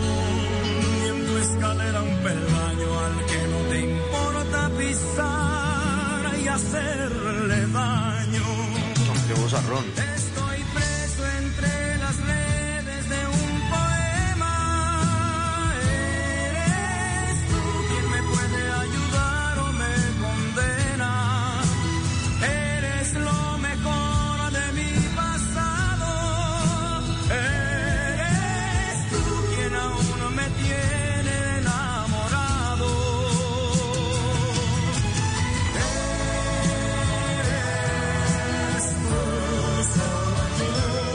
se le siente muy joven la voz, ¿no? Digamos. Después le Sí. cambió bastante. Se le volvió más, más afectada y más gruesa. ¿no? Sí, todo, del cigarrillo y la rumba, ¿no? Porque sí fue, sí fue bastante bohemio y, y una vida difícil la de la de la de el príncipe de la canción de José José. Unas relaciones familiares súper eh, trágicas. Su hijo, uno de sus hijos que quería ser cantante, le vivía reprochando en, en los medios que cómo así que Julio Iglesias sí había apoyado a sus hijos, que cómo así que Vicente Fernández apoyaba a sus hijos y cómo así que él no, y el pobre José José no sabía qué decir, mejor dicho, una vida en... ¿Y el hijo tenía algo de talento o nada? Pues realmente creo que, que nu- que nunca cantó, que nunca, que nunca pudo grabar, pero, pero sí salía constantemente a los medios a, a, a batanear al papá. Y ¿Y este el es- hijo este se es de la llamaba misma- como José José José o como?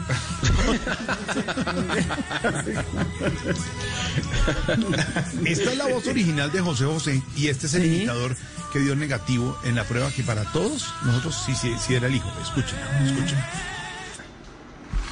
A este sí lo dejó cantar. Antes Yo sí, me porque llamo. José José.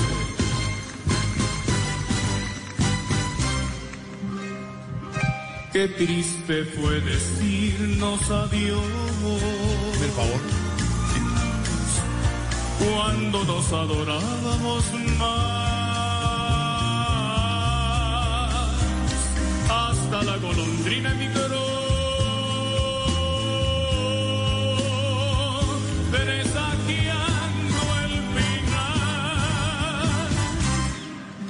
Qué triste luce todo sin ti.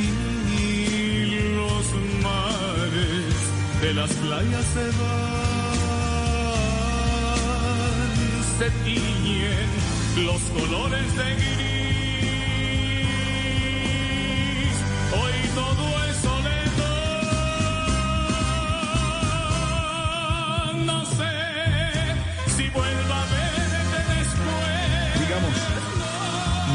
Buen imi- reconocido. Sí, de buen imitador tiene una cosa en el ADN o no.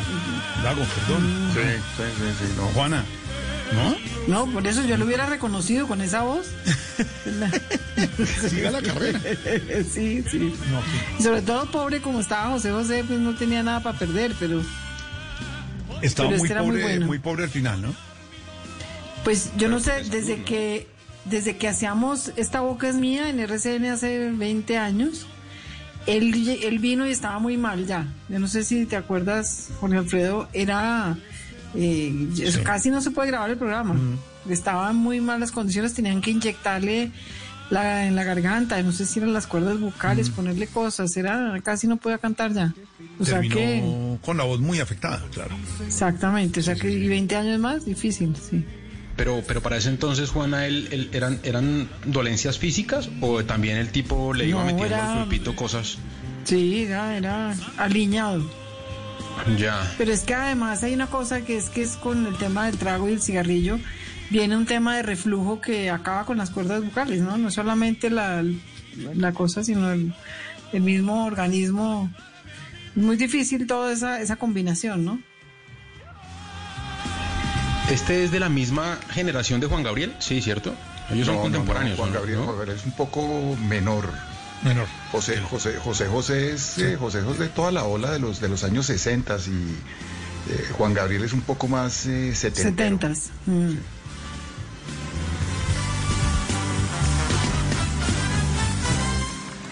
Qué triste. Todos dicen que soy.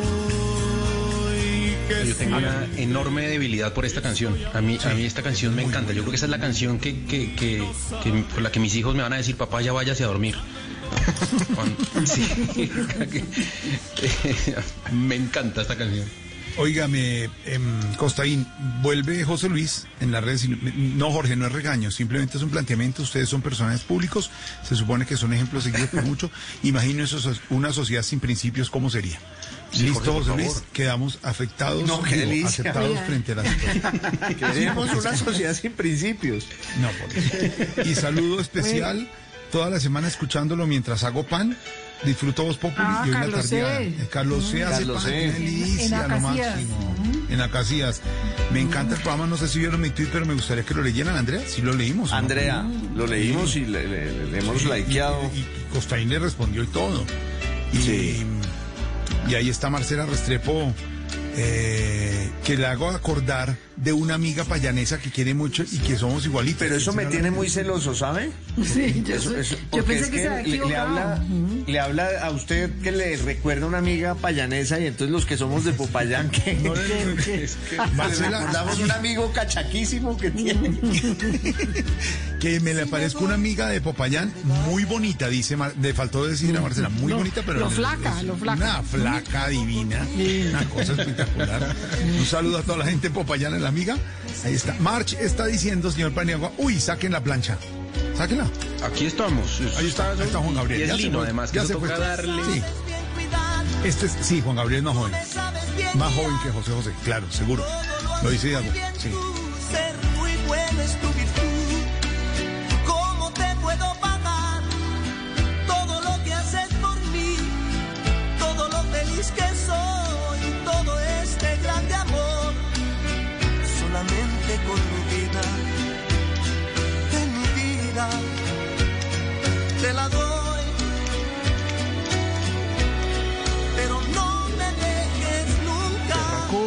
Berraco, Juan Gabriel que, que, que, que logró que, o no logró, pero porque no, no creo que se lo haya propuesto, pero que su música hizo que le pusieran estatua en la Plaza Garibaldi al lado de Javier Solís, eh, José Alfredo Jiménez, Pedro Infante, Jorge, Antonio Aguilar, de todos los mero machos, y ahí tienen su estatua. Y además su estatua se la hicieron con su capita esa que él se hizo del traje Sí, mariachi, la que cortica, es una capita toda coquetona, y, y ahí está su, su, su estatua al lado de los meros meros. Oiga, No, es que- y, es, verdad que, por la eso relación, perdón, Costa, ¿es verdad que la relación de él con, con, con Vicente no era buena, justo, justo por eso, o si son cercanos? No, no, no, no, no, no, no, no, no, no, es, no, no era no, no era que, no, no, era buena, era buena y, y Vicente lo quería mucho, pero Vicente tiene su, su resistencia con, con, con el tema de, de, la homosexualidad. De hecho, me contaba un- eh, una anécdota. Eh, Vicente tiene un señor que desde siempre le ha hecho los trajes de charro y se los hace a la medida. Es un sastre que tiene él que, que- que- le hace los, los trajes de charro. Y un día Juan Gabriel fue a visitar a Vicente a, su rancho, porque Vicente nunca sale del rancho, y estuvieron eh, eh, comiendo. Y, y me cuenta Vicente que le dice Juan Gabriel, oye Vicente, me tienes que regalar un traje de charro y que me lo haga eh, tu sastre, porque yo quiero un traje de charro que tú me regales, sastre. Entonces Vicente lo llevó a donde el sastre, el sastre le tomó las medidas y Vicente le dijo al sastre, pero mira hermano, dile que el traje se lo regalas tú. Porque va a estar qué visto que yo le regale un traje a, a- a- a Juan Gabriel. Entonces le, le obligó al sastre a que le entregara el traje de charro a Juan Gabriel, pero diciendo que era un regalo de él, del sastre. Que Vicente no quería que, que, que de pronto se filtrara que le estaba haciendo Hágame el regalo. favor. o sea, pero lo quería, lo quería, pero, pero, pero digamos que eh, eh, Vicente ¿Le podía es más eso? bastante- Sí, bastante, bastante como, como receloso con ese tema. Que además hace parte de su imagen, ¿no? O sea, el mero macho y todo eso, pues eh, vende uno, vende dos, tres discos más. O sea, ¿no? Sí. No, además, además todo su entorno, todo su entorno lo, como, como que le alimenta ese tipo de, de, de postura, ¿no? Su, su, eh, Cuquita, su, su misma esposa, como que, le- como que, como que tiene construido ese, ese ese mundo un poco anacrónico de, del mero macho, del proveedor de la familia, donde sentía en, en las entrevistas, eh, un poco le, también entrevis- entrevistamos a su esposa. Y un día le decimos, doña Cuquita, ¿y usted nunca quiso estudiar o hacer algo? Y ahí me brincó Vicente, ¿y para qué? Si para eso estaba yo.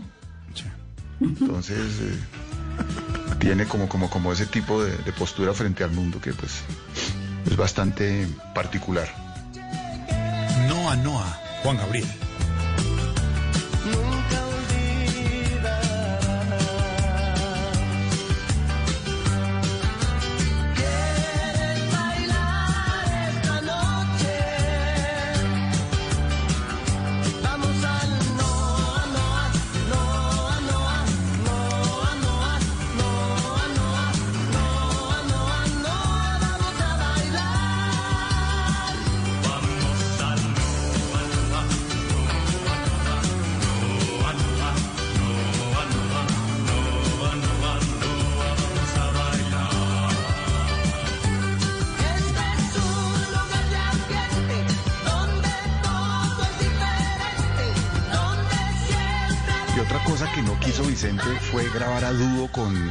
Con, Juan Gabriel. A un, a un- disco que, que quería hacer Juan Gabriel con todos los los eh, como los, los cantantes de su, de su país y Vicente hizo todo para sacar el cuerpo a esa grabación y finalmente cuando se murió Juan Gabriel hicieron la grabación pero tomando eh, fragmentos de, de sesiones que hicieron independientemente no no porque hubieran hubieran hecho la canción juntos O sea, lo que no quería estar en el mismo sitio y que hubiera una imagen Sí. de ellos dos juntos. Exacto. que le mandara la mano Juan Gabriel. sí, claro. A ese, a ese- Pero mire que- a ese pantalón de charro. Mire que Juan Gabriel es de 1950 y, y José José es apenas dos años mayor, del 48. no, no- no es tanta la diferencia, sí. Ahí estaba viendo pues. que por esa, por esa época también estaba Joan Sebastián. Claro. Pues, ¿De, dónde- de qué sí- año es Rafael? Uy, a ver, miramos. Rafael. Rafael es de. del 43. Y ese sí está entero, ¿no? Canta todavía. Rafael, por favor. Hace concierto Ah, completo. Es que le hicieron trasplante de hígado, ¿no? Eso es, eso es como reparación de motores, ¿saben? Es Sí. cero kilómetros. Otra vez. Eso sí, cero kilómetros. ah. Ya Claro. los tengo, Rafael, en segundos, porque aquí está, no tengo dinero, Juan Gabriel. Esta definitivamente, Juan Gabriel, comentábamos, Paniagua fue la que lo catapultó esta. No tengo dinero y termino con mucho dinero y mucha gente alrededor hoy peleando por ese dinero. ¿no? También Tú, una ¿qué historia durísima, ¿no? Como la vimos en la serie protagonizada por un colombiano, por Julián Román. Oye, el mérito, lo que decía Dago, un una persona que explota con, con tanta ambigüedad el tema de la sexualidad, su identidad sexual eh, con ese género musical y con, y con la tradición cultural mexicana, sí es un héroe. Duro, Además de su talento, claro. Juan Gabriel sí es un héroe. me quieres, te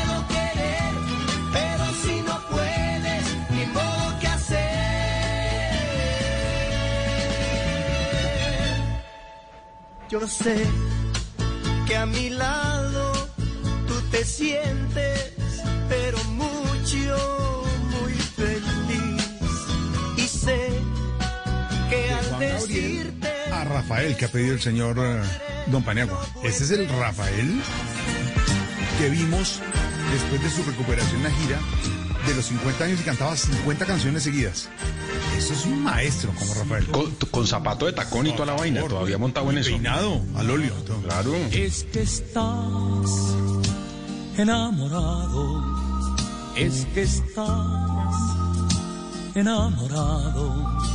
Si recuerdas los versos de tu infancia, es que estás enamorado, es que estás enamorado. Aquí, aquí, ya, aquí ya sus facultades estaban un poco, un poco bajas, ¿no? Porque esa primera etapa de, de Rafael en, en los 60 de Yo soy aquel o, Sí. o Estuve enamorado. Pero esa, esa ha sido como, como la versión ya eh, Apagadita. tardía de, de- de Rafael. Pero sus, sus, eh, sus primeras canciones, eh, Cuando tú no estás, o Yo soy aquel, o Mi gran noche, eso era tremendo tubo el que tenía el tipo ahí. Sí, de acuerdo. Además es que estaba acostumbrado a cantar eh, sin micrófono en esas jaranas andaluces. Tengo entendido que lo descubrió, entre otras, o lo llevó a Madrid, donde, donde adquirió la fama Luis Miguel Dominguín, el papá de Miguel Bosé, que era pues un bohemio y un seductor de todas las horas, y fue él quien descubrió a Rafael. Luis Miguel Dominguín es el del famoso cuento con Ava Gardner, que, que- que están saliendo y, y la primera noche que van a tirar, y Ava Gardner le dice a Luis Miguel Dominguín, bueno hermano, pero no es que usted vaya luego a, a andar contando que, que estuvo conmigo. Y le Miguel, y entonces, entonces, ¿para qué? Si no es para salir a contarle a los amigos, entonces, ¿qué sentido tiene que estemos acá? Sí. Bueno, es que Dominguín, Dominguín eh, pasó por las armas a Ava Tenía mucho para contar, digamos. y a Marilyn Monroe, nada menos y nada más. Y a Lucía Bosé, que era Lucía Bosé, que fue de, la- de las actrices más bellas de, de, la, de los 50, trabajó con, con- era de las actrices favoritas de Antonioni y trabajó con Fellini también en, en Claro. Lucía Bosé, y preciosa Lucía Bosé. No, era la mujer más bella del mundo. Para, para ser justos con ellas, digamos que ellas también tomaron la decisión de estar con él, ¿no? Sí, sí. De- No, pero las que, las que querían contar eran ellas porque en ese momento eh, Dominguín era Messi. En. España y en el mundo la gente se enloquecía, Picasso, todo el mundo enloquecido con Dominguín. Y en el caso de Lucía Bosé, eh, él la vio en un aeropuerto y tenía un vuelo a una, a una corrida y se quedó. Y se fue detrás de ella eh, y se hizo enyesar por su médico, don Ramón Tamames. se hizo enyesar para que ella se fijara en él y entonces eh, ella le dijo que ella no hablaba muy mal español. El día que ella llegaba a España le dijo, ¿y usted, ¿y usted qué es? Y él dijo, yo mato toros como un chulo castellano, pues, ah, bueno, que era de origen andaluz, su familia andaluz, pero el castellano le dice, yo mato toros, y ella le dijo, ah, ¿usted es carnicero? Costaín, eh, Hemingway no escribió algo sobre, sobre, sobre Luis Miguel Domínguez. Tal cual, sí señor, escribió un libro, eh, ya le digo cómo se llama, querido Dago, pero hizo un, un, eh, ay, como tarde en España, no me acuerdo, ya le voy a decir, pero es un libro sobre Dominguín. Ah, es que Dominguín es un personaje, era como un gladiador, entre otras, el día en que Manolete es, muere, eh, el otro matador de, de esa corrida era, era Dominguín. y los partidarios de Manolete siempre dijeron que, que Dominguín había urdido casi la muerte de Manolete para quedar como el número uno. El verano peligroso. El verano Esteban. peligroso, tal cual, el verano Ad- peligroso. ad- Además, Dominguín era como el representante del toreo clásico. El toreo clásico es un toreo valiente donde se evalúa es la cercanía con, con- el toro, porque hay otro tipo de, de- de- toreo que fue el del cordobés y el de Palomo Linares, que era más acrobático, más espectacular, más populista, pero realmente el, el- toreo de los entendidos el toreo clásico que, que- que- que tiene que ver con, con de verdad arriesgar la vida acercándose al toro. Que quizás el Sí. último gran torero de ese, de, de- de ese estilo fue César Rincón, ¿no? César Rincón fue un torero muy, muy, muy en la línea clásica y Dominguín era así, jugándose la vida tarde a tarde. Sí, de acuerdo. Adoraba Colombia, además, Dominguín. Grandes amigos. Sus dos mejores amigos eran Hernando Santos y Guillermo Cano. ¿Y por aquí hizo algún tipo de maldad, de cosas Todas, todas y su hijo eh, eh, Miguel ah, Miguel Luquino. El padrino de Miguel Bosé es Luquino Visconti. eh, que era que fue quien sacó de, de una panadería en Milán a Lucía Bosé le dijo usted va a ser Miss Italia y usted va a ser cine y ahí empieza la carrera de Lucía Bosé y por eso Miguel Bosé se llama Miguel Luquino. Luis Miguel Luquino ah, y, y, y, en efecto ambos acá hicieron estragos ah, porque tenían momento, pues sí. mucho talento y, y tenían con qué pues. Yo creo que vale la pena contarle al público que no vivió esas épocas, que es que los toros fueron realmente el fútbol de su momento, ¿no? Es que era una... Era, Era el acontecimiento, por Sí, favor, era todos. eh, deportivo, social, o deportivo no sé si se llamará, o un México. espectáculo como pocos. Madrid. Y antes de César Rincón tuvimos a, a Pepe Cáceres, ¿no? A Pepe Cáceres, el A papá Pepe de Cáceres, nuestro. el papá de nuestro nuestro querido queridísimo. actor. El sitio de encuentro de, de la Eslava. Por ejemplo, en Bogotá era la Santa María, Juana. La, Sí, total. la Santa María, claro. Por favor. Y coincidencialmente hoy es una fecha es una fecha muy importante para el toreo. Yo yo revisando un poco esta tarde he estado revisando pues eh, eh, fechas eh, eventos importantes ocurridos un 2 de agosto y me encontré con que eh, se registra que en 1385 un 2 de agosto se celebró la primera corrida de toros en Pamplona. Eh, siendo pues un evento muy importante para para, para la tauro- tauromaquia en general. Y, y siempre Luis Miguel Dominguín tuvo una relación bastante compleja con Miguel Bosé, porque el pobre tipo nunca pudo como, como asimilar que Miguel tuviera ese tipo de, de quiebres eh, como... eh, Es que es una totalmente- relación eh, eh, entre ot- es que es una relación de amor y odio eh, porque es casi un trío de amor entre Lucía Bosé, Luis Miguel Dominguín y, Miguel Bosé, entre otras fue un divorcio y una separación apocalípticos con el incendio de la, de la hacienda de ellos eh, que se llamaba Villa Paz y, y claro, después ah, el, el tema de, de la identidad de Miguel Bosé como cantante era casi un desafío. Ahí estoy pidiendo una canción muy buena de Miguel Bosé que se llama El hijo del capitán Trueno, que es, es, es el relato de su relación con su padre. Y hay una carátula de, de un disco de Miguel Bosé donde aparece vestido de luces, ¿no? Vestido de torero. Sí. Y como le dijo Picasso a, a, a- a Dominguín, tu hijo es bellísimo y es maricón. Un hijo digno del padre, salió poeta y no una fiera, hijo de su madre. El hijo del capitán Trueno no quiso nunca ser marinero, no se embarcaba en aventuras, levantaba dudas.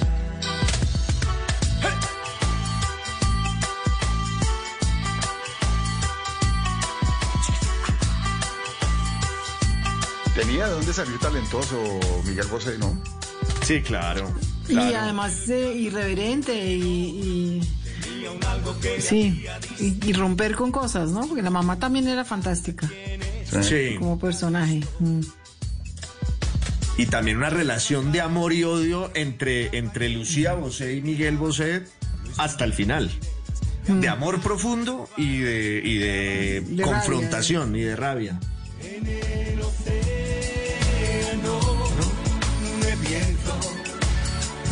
Esas relaciones de, esas relaciones de, de madres e hijos, eh, hace, hace poquito leí la, la biografía de Schopenhauer y la relación con su mamá es de lo más fantástico que existe porque eh, Schopenhauer, pe- pe- padre de ese nihilismo así denso, y la mamá, una socialité total, eh, escribiendo novelas rosas, y ellos dos eh, dándose duro, él diciéndole, mamá, ¿por qué es tan, tan, tan superficial? Y la mamá diciendo, ¿y usted por qué es tan mamerto? Y dijo, puta, no, y, y nunca se pudieron entender. Además que tomaron una decisión súper sabia cuando se murió su padre, que era un millonario comerciante, y ambos dijeron, pues no vamos a trabajar más, su papá trabajó tanto que nos dejó para toda la vida, vamos a gastarnos la plata de su papá, y ambos se dedicaron. El uno a desarrollar su filosofía y la otra a, convertirse en la socialité del momento con la plata del pobre viejo que había trabajado toda la vida. Pero dos personajes más antagónicos que ellos dos, imposible.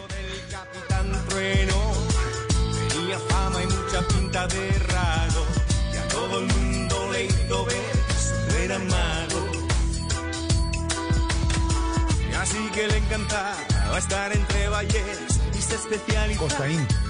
¿Sí? Respuesta de Marcela Restrepo. Mi amiga es una payanesa muy cachaca y sí es muy bonita, sobre todo por dentro. Que. Ah, no, entonces, entonces sí es que, que es que Jorge Alfredo le recuerda a la amiga, claro que sí. Exactamente. Amiga, amiga la de Miguel Bosé, escúchela, escúchela. Ah, esa es muy linda. Dedicada a una colombiana, ¿no? Con la que tuvo un romance. Sí. No se puede decir el nombre, pero. Pero como Pero nos deja ¿por qué así, no? no nos deje así. Pero además. Hágale, Pero hágale. además, cuando él vino a- al país, o en una de sus, de sus giras, o una de sus primeras giras, por, por, ser, que, por ser quien era, la, la amiga le quitaron el pasaporte al pobre Miguel Bosé. Y entonces Hernando Santos tuvo que interceder para que se lo devolvieran y pudiera viajar y le dijo es que eres igual a tu padre. Ah, porque Luis Miguel Dominguín, no, ninguna mujer se le resistía a Dominguín y es como una teoría científica. Sido lo que fui, fue por Pero, pero un momento, Costaín, o sea, la quitada del, del, del pasaporte fue por parte del, ¿De la amiga? del novio esposo de la amiga. Exacto, exacto. Correcto. Ok, muy ¿Vive, bien. vive, vive la susodicha? Sí, vive. Vive y puede ser la oyente 19, ¿no? Esto está tan grave que... Sí, que es la payanesa que le recuerda a Jorge Alfredo. Esa, sí, sí, es por ahí. Bueno, yo les quiero hacer una confesión aquí. A ver. Yo eh, quiero muchísimo a, como no nos oye nadie, quiero muchísimo a, a Miguel Bosé y, y lo adoro y, y- y tenemos pues como una especie de amistad. Y, y fui a trabajar un tiempo con él en, en Panamá, ahora él está en México. Y, y la primera noche, durmiendo en Panamá en su casa, que es el hombre más generoso, más respetuoso, más decente, más bueno, yo le dije a mi esposa antes de irme, le dije, mi amor, yo no le voy a echar chapa a, a- a la puerta. Porque pasa algo, eh, que sea si lo que tengo sea. que darlo, si tengo que darlo, que sea con Miguel Bosé. Y oh, por desgracia para mí no pasó, pues. Me habría encantado. Confesiones, confesiones, el programa de la tarde en Blue Radio. A esta hora. Pues yo siempre he dicho que Miguel Bosé fue mi amor platónico eh, durante la adolescencia y después cuando se, digamos, ya se destapó y se supo que era gay, es que sigue siendo, siempre siguió siendo un tipo atractivo todo él, ¿no? Ve- Verlo en un escenario es una cosa fuera de serie, ni siquiera todo el mundo dice, pero que no es tan gran, gran cantante, dice, él lo que es es un, un show completo, ¿no? Todo tipazo. él. Es un tipazo. Y- y- Llámelo y no- usted para cualquier causa social en el mundo Sí. entero y ahí está.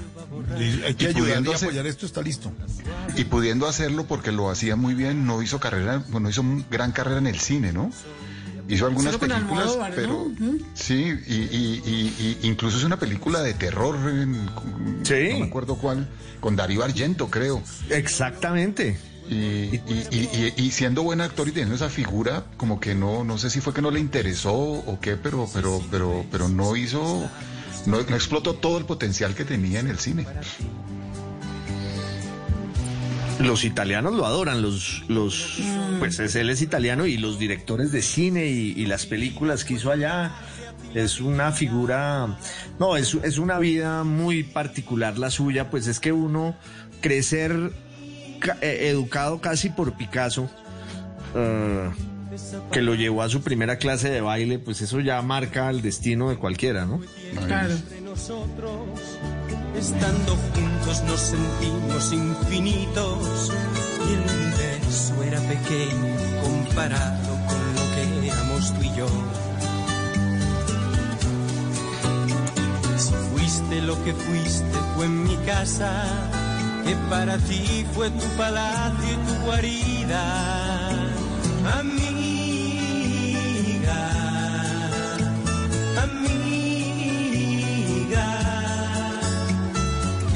esa palabra, qué sencilla esa palabra. ¿Cuántos años tiene Miguel Bosé Costaín? Nació en el 56.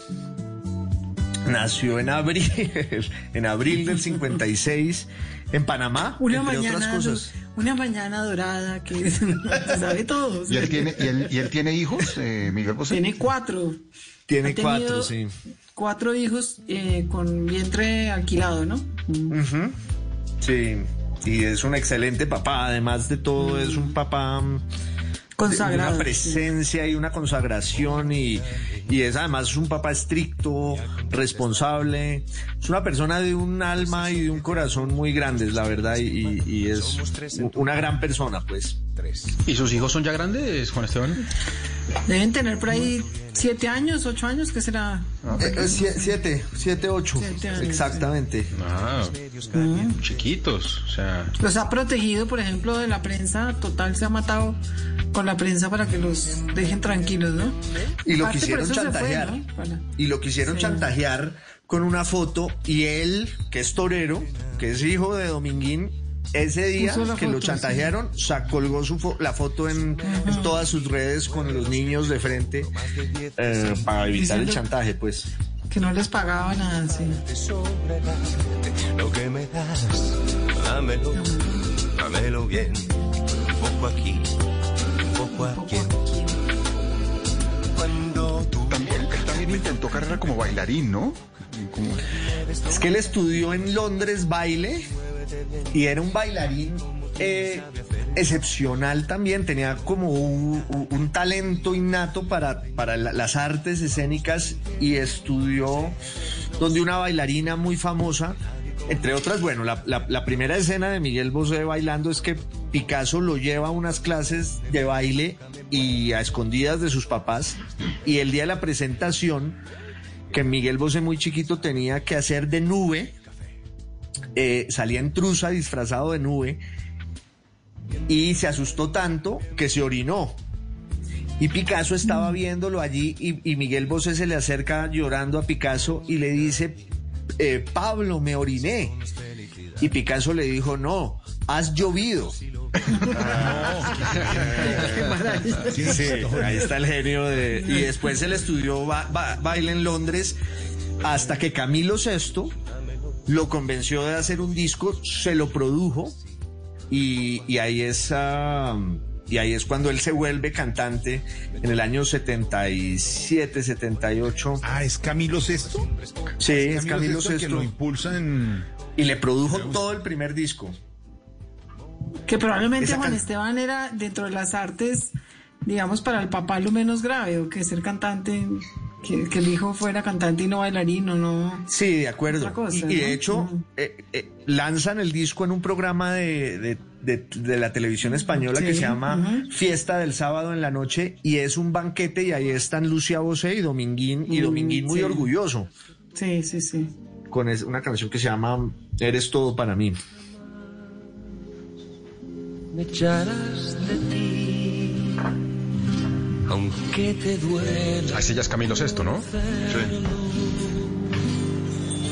Por Camilo Sesto, que le produjo, como dice Constaín, los primeros discos a vos, sí. Buen maestro, Camilo Sesto. Sí, y un gran favor. cantante él también, Por sí, favor. claro. La canción que oíamos de, de José José, la de mm, Si me dejas ahora, es una canción de, de Camilo Sesto, porque Camilo Sesto fue productor y compositor de muchos otros cantantes. No solamente hizo su carrera él, sino que también estuvo como, como alrededor de otras estrellas de esa época.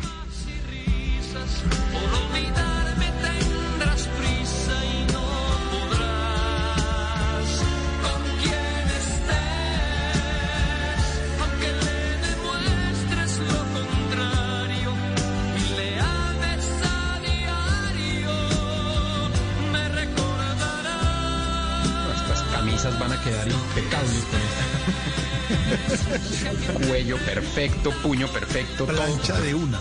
Pidió Marc su plancha, ya le teníamos. Pero es que además un concierto de Camilo Sesto, como uno de Miguel Bosé o uno de Rafael, son conciertos donde ahí sí ve uno al artista cantando y canta igual o mejor que el disco. Es que ahí viene, y ahí Dago, que conoce más, eh, y en la salsa también, es donde se miden. Porque una cosa es grabar bonito en un estudio, ¿cierto, Dago? Y Sí, acomodar sí, sí. cosas, pero, pero usted oye a, Camilo, oye a Camilo Sesto en un concierto en Bogotá. Yo estuve en uno o dos conciertos de él. Impresionante. El, el mismo, la misma tonalidad, la misma voz. Y se la jugaba todo, como Rafael, que se la juega todo, como Miguel Bosé. Hay Pero otros que además hay, hay que anotar una cosa y es que esa época que, digamos, ellos son herederos o hermanos de la balada italiana, la balada a los hombres no le daba, no, había un pudor en cantar baladas, digamos, en esa época no estaba mal visto. Después fue que la balada entró como en, me imagino como en desgracia un poco porque les parecía un poco afeminada, pero la balada tuvo por eso en España y en, y en América Latina exponentes tan, tan claro. importantes. Claro. sí. Porque no, no había, no, no estaba mal visto, no era Oye, eran, Excelente. eran super, eran, eran super histriónicos, además, el, el- Claro. en, ausencia, en ausencia de videos, claro, porque el- el- el- la, la cultura del video reconstruye la, la narrativa de las canciones. En esa época, los mismos cantantes se convertían en actores y construían la narrativa de sus canciones, o sea... un poco fonomímica, sí, un. Ah. Claro, eso, eso se, se- se desgarraban, hacían miradas tiernas, eh, lloraban, eh, sea, hacía todo, to- todo, un, todo un, todo un performance acompañando la canción, porque pues nada más aburrido que un cantante como un palo cantando. Entonces, eh, digamos que toda esa, toda esa, ese histrionismo fue muy propio de, de esa época, como dice Juana. Y, y- y uno hoy en día mira a Rafael o mira a Sandro, por ejemplo, y le parece que, bueno, ¿y aquí qué pasó, no? Como que estos tipos de- en qué andan. Y era, y era como el, el estilo, el- el- la construcción de la narrativa desde el performance. Hace tiempo que sueño con ella y solo sé que se llama Noelia. Hace tiempo que vivo solo sé que se llama Noelia. Noelia, Noelia, Noelia, Noelia, Noelia. Noelia, Noelia, Noelia, Noelia, Noelia. Jorge. Me, me escriben aquí por interno. Me, escribe mi tía Marta que por favor le diga quién era la vieja a la que le compuso Miguel Bosé la canción. Y le digo, no sé. Le, digo, "Le juro que no sé. Me dice, no, usted sí sabe, pues no me quiere decir. Le digo, tía, no sé. Pero que sí, mi mamá está diciendo lo mismo, que nos está yendo Costa, que cuente quién, y me queda un minuto para ser puntuales con las noticias. No hay manera. No, no, no, no hay manera. Costa, Es no. imposible. Mm. Eso, eso, eso, eso, eso me suena a que se podría tratar un conflicto diplomático, más o menos. Yo creo. sí. Tal cual. Sí. Tal cual. sí. Oiga, aquí caímos, aquí caímos en la plancha como por carambola, pero yo creo que la plancha sí merece un programa, ¿no? Un programa completo de, Programa de- todo. de- de- de Fin de plancha. semana. Fin de semana. fin de pero- semana de plancha. Pero Y cuadremos eso, Dago. y a- y a- ¿A quién y a- invitamos? ¿A quién invitamos el sábado? Vale, eso, eso sería buenísimo. Para que nos eche cuentos de plancha. ¿A quién invitamos? Hay que pensar ¿Quién puede ser? Y aprovechar la presencia de Juana para, para, para hablar un poco también de la balada italiana, que Juana es experta, sabe. Sí, y, y bueno, y todo- Costaín también me Exacto. ayuda. Ujú. Que además, como dice Juana, es hermana de esa balada Sí, en español. muchas. Y hacemos el recorrido. Sí, Vámonos. y- Muchas y- fueron en, en italiano antes de ser en español, sí. sí, desde la maldita primavera, ¿no, Juana? Exacto. Pues tenemos dos opciones del sábado, Costaín. Ese eh, 7 de agosto es eh, la batalla de Boyacá. ¿Nos podemos ir por ese lado? Mucho himno nacional, mucho- o le metemos plancha. No, estamos de plancha. El viernes. El viernes es festivo. El jueves, 6 de agosto, cumpleaños Bogotá.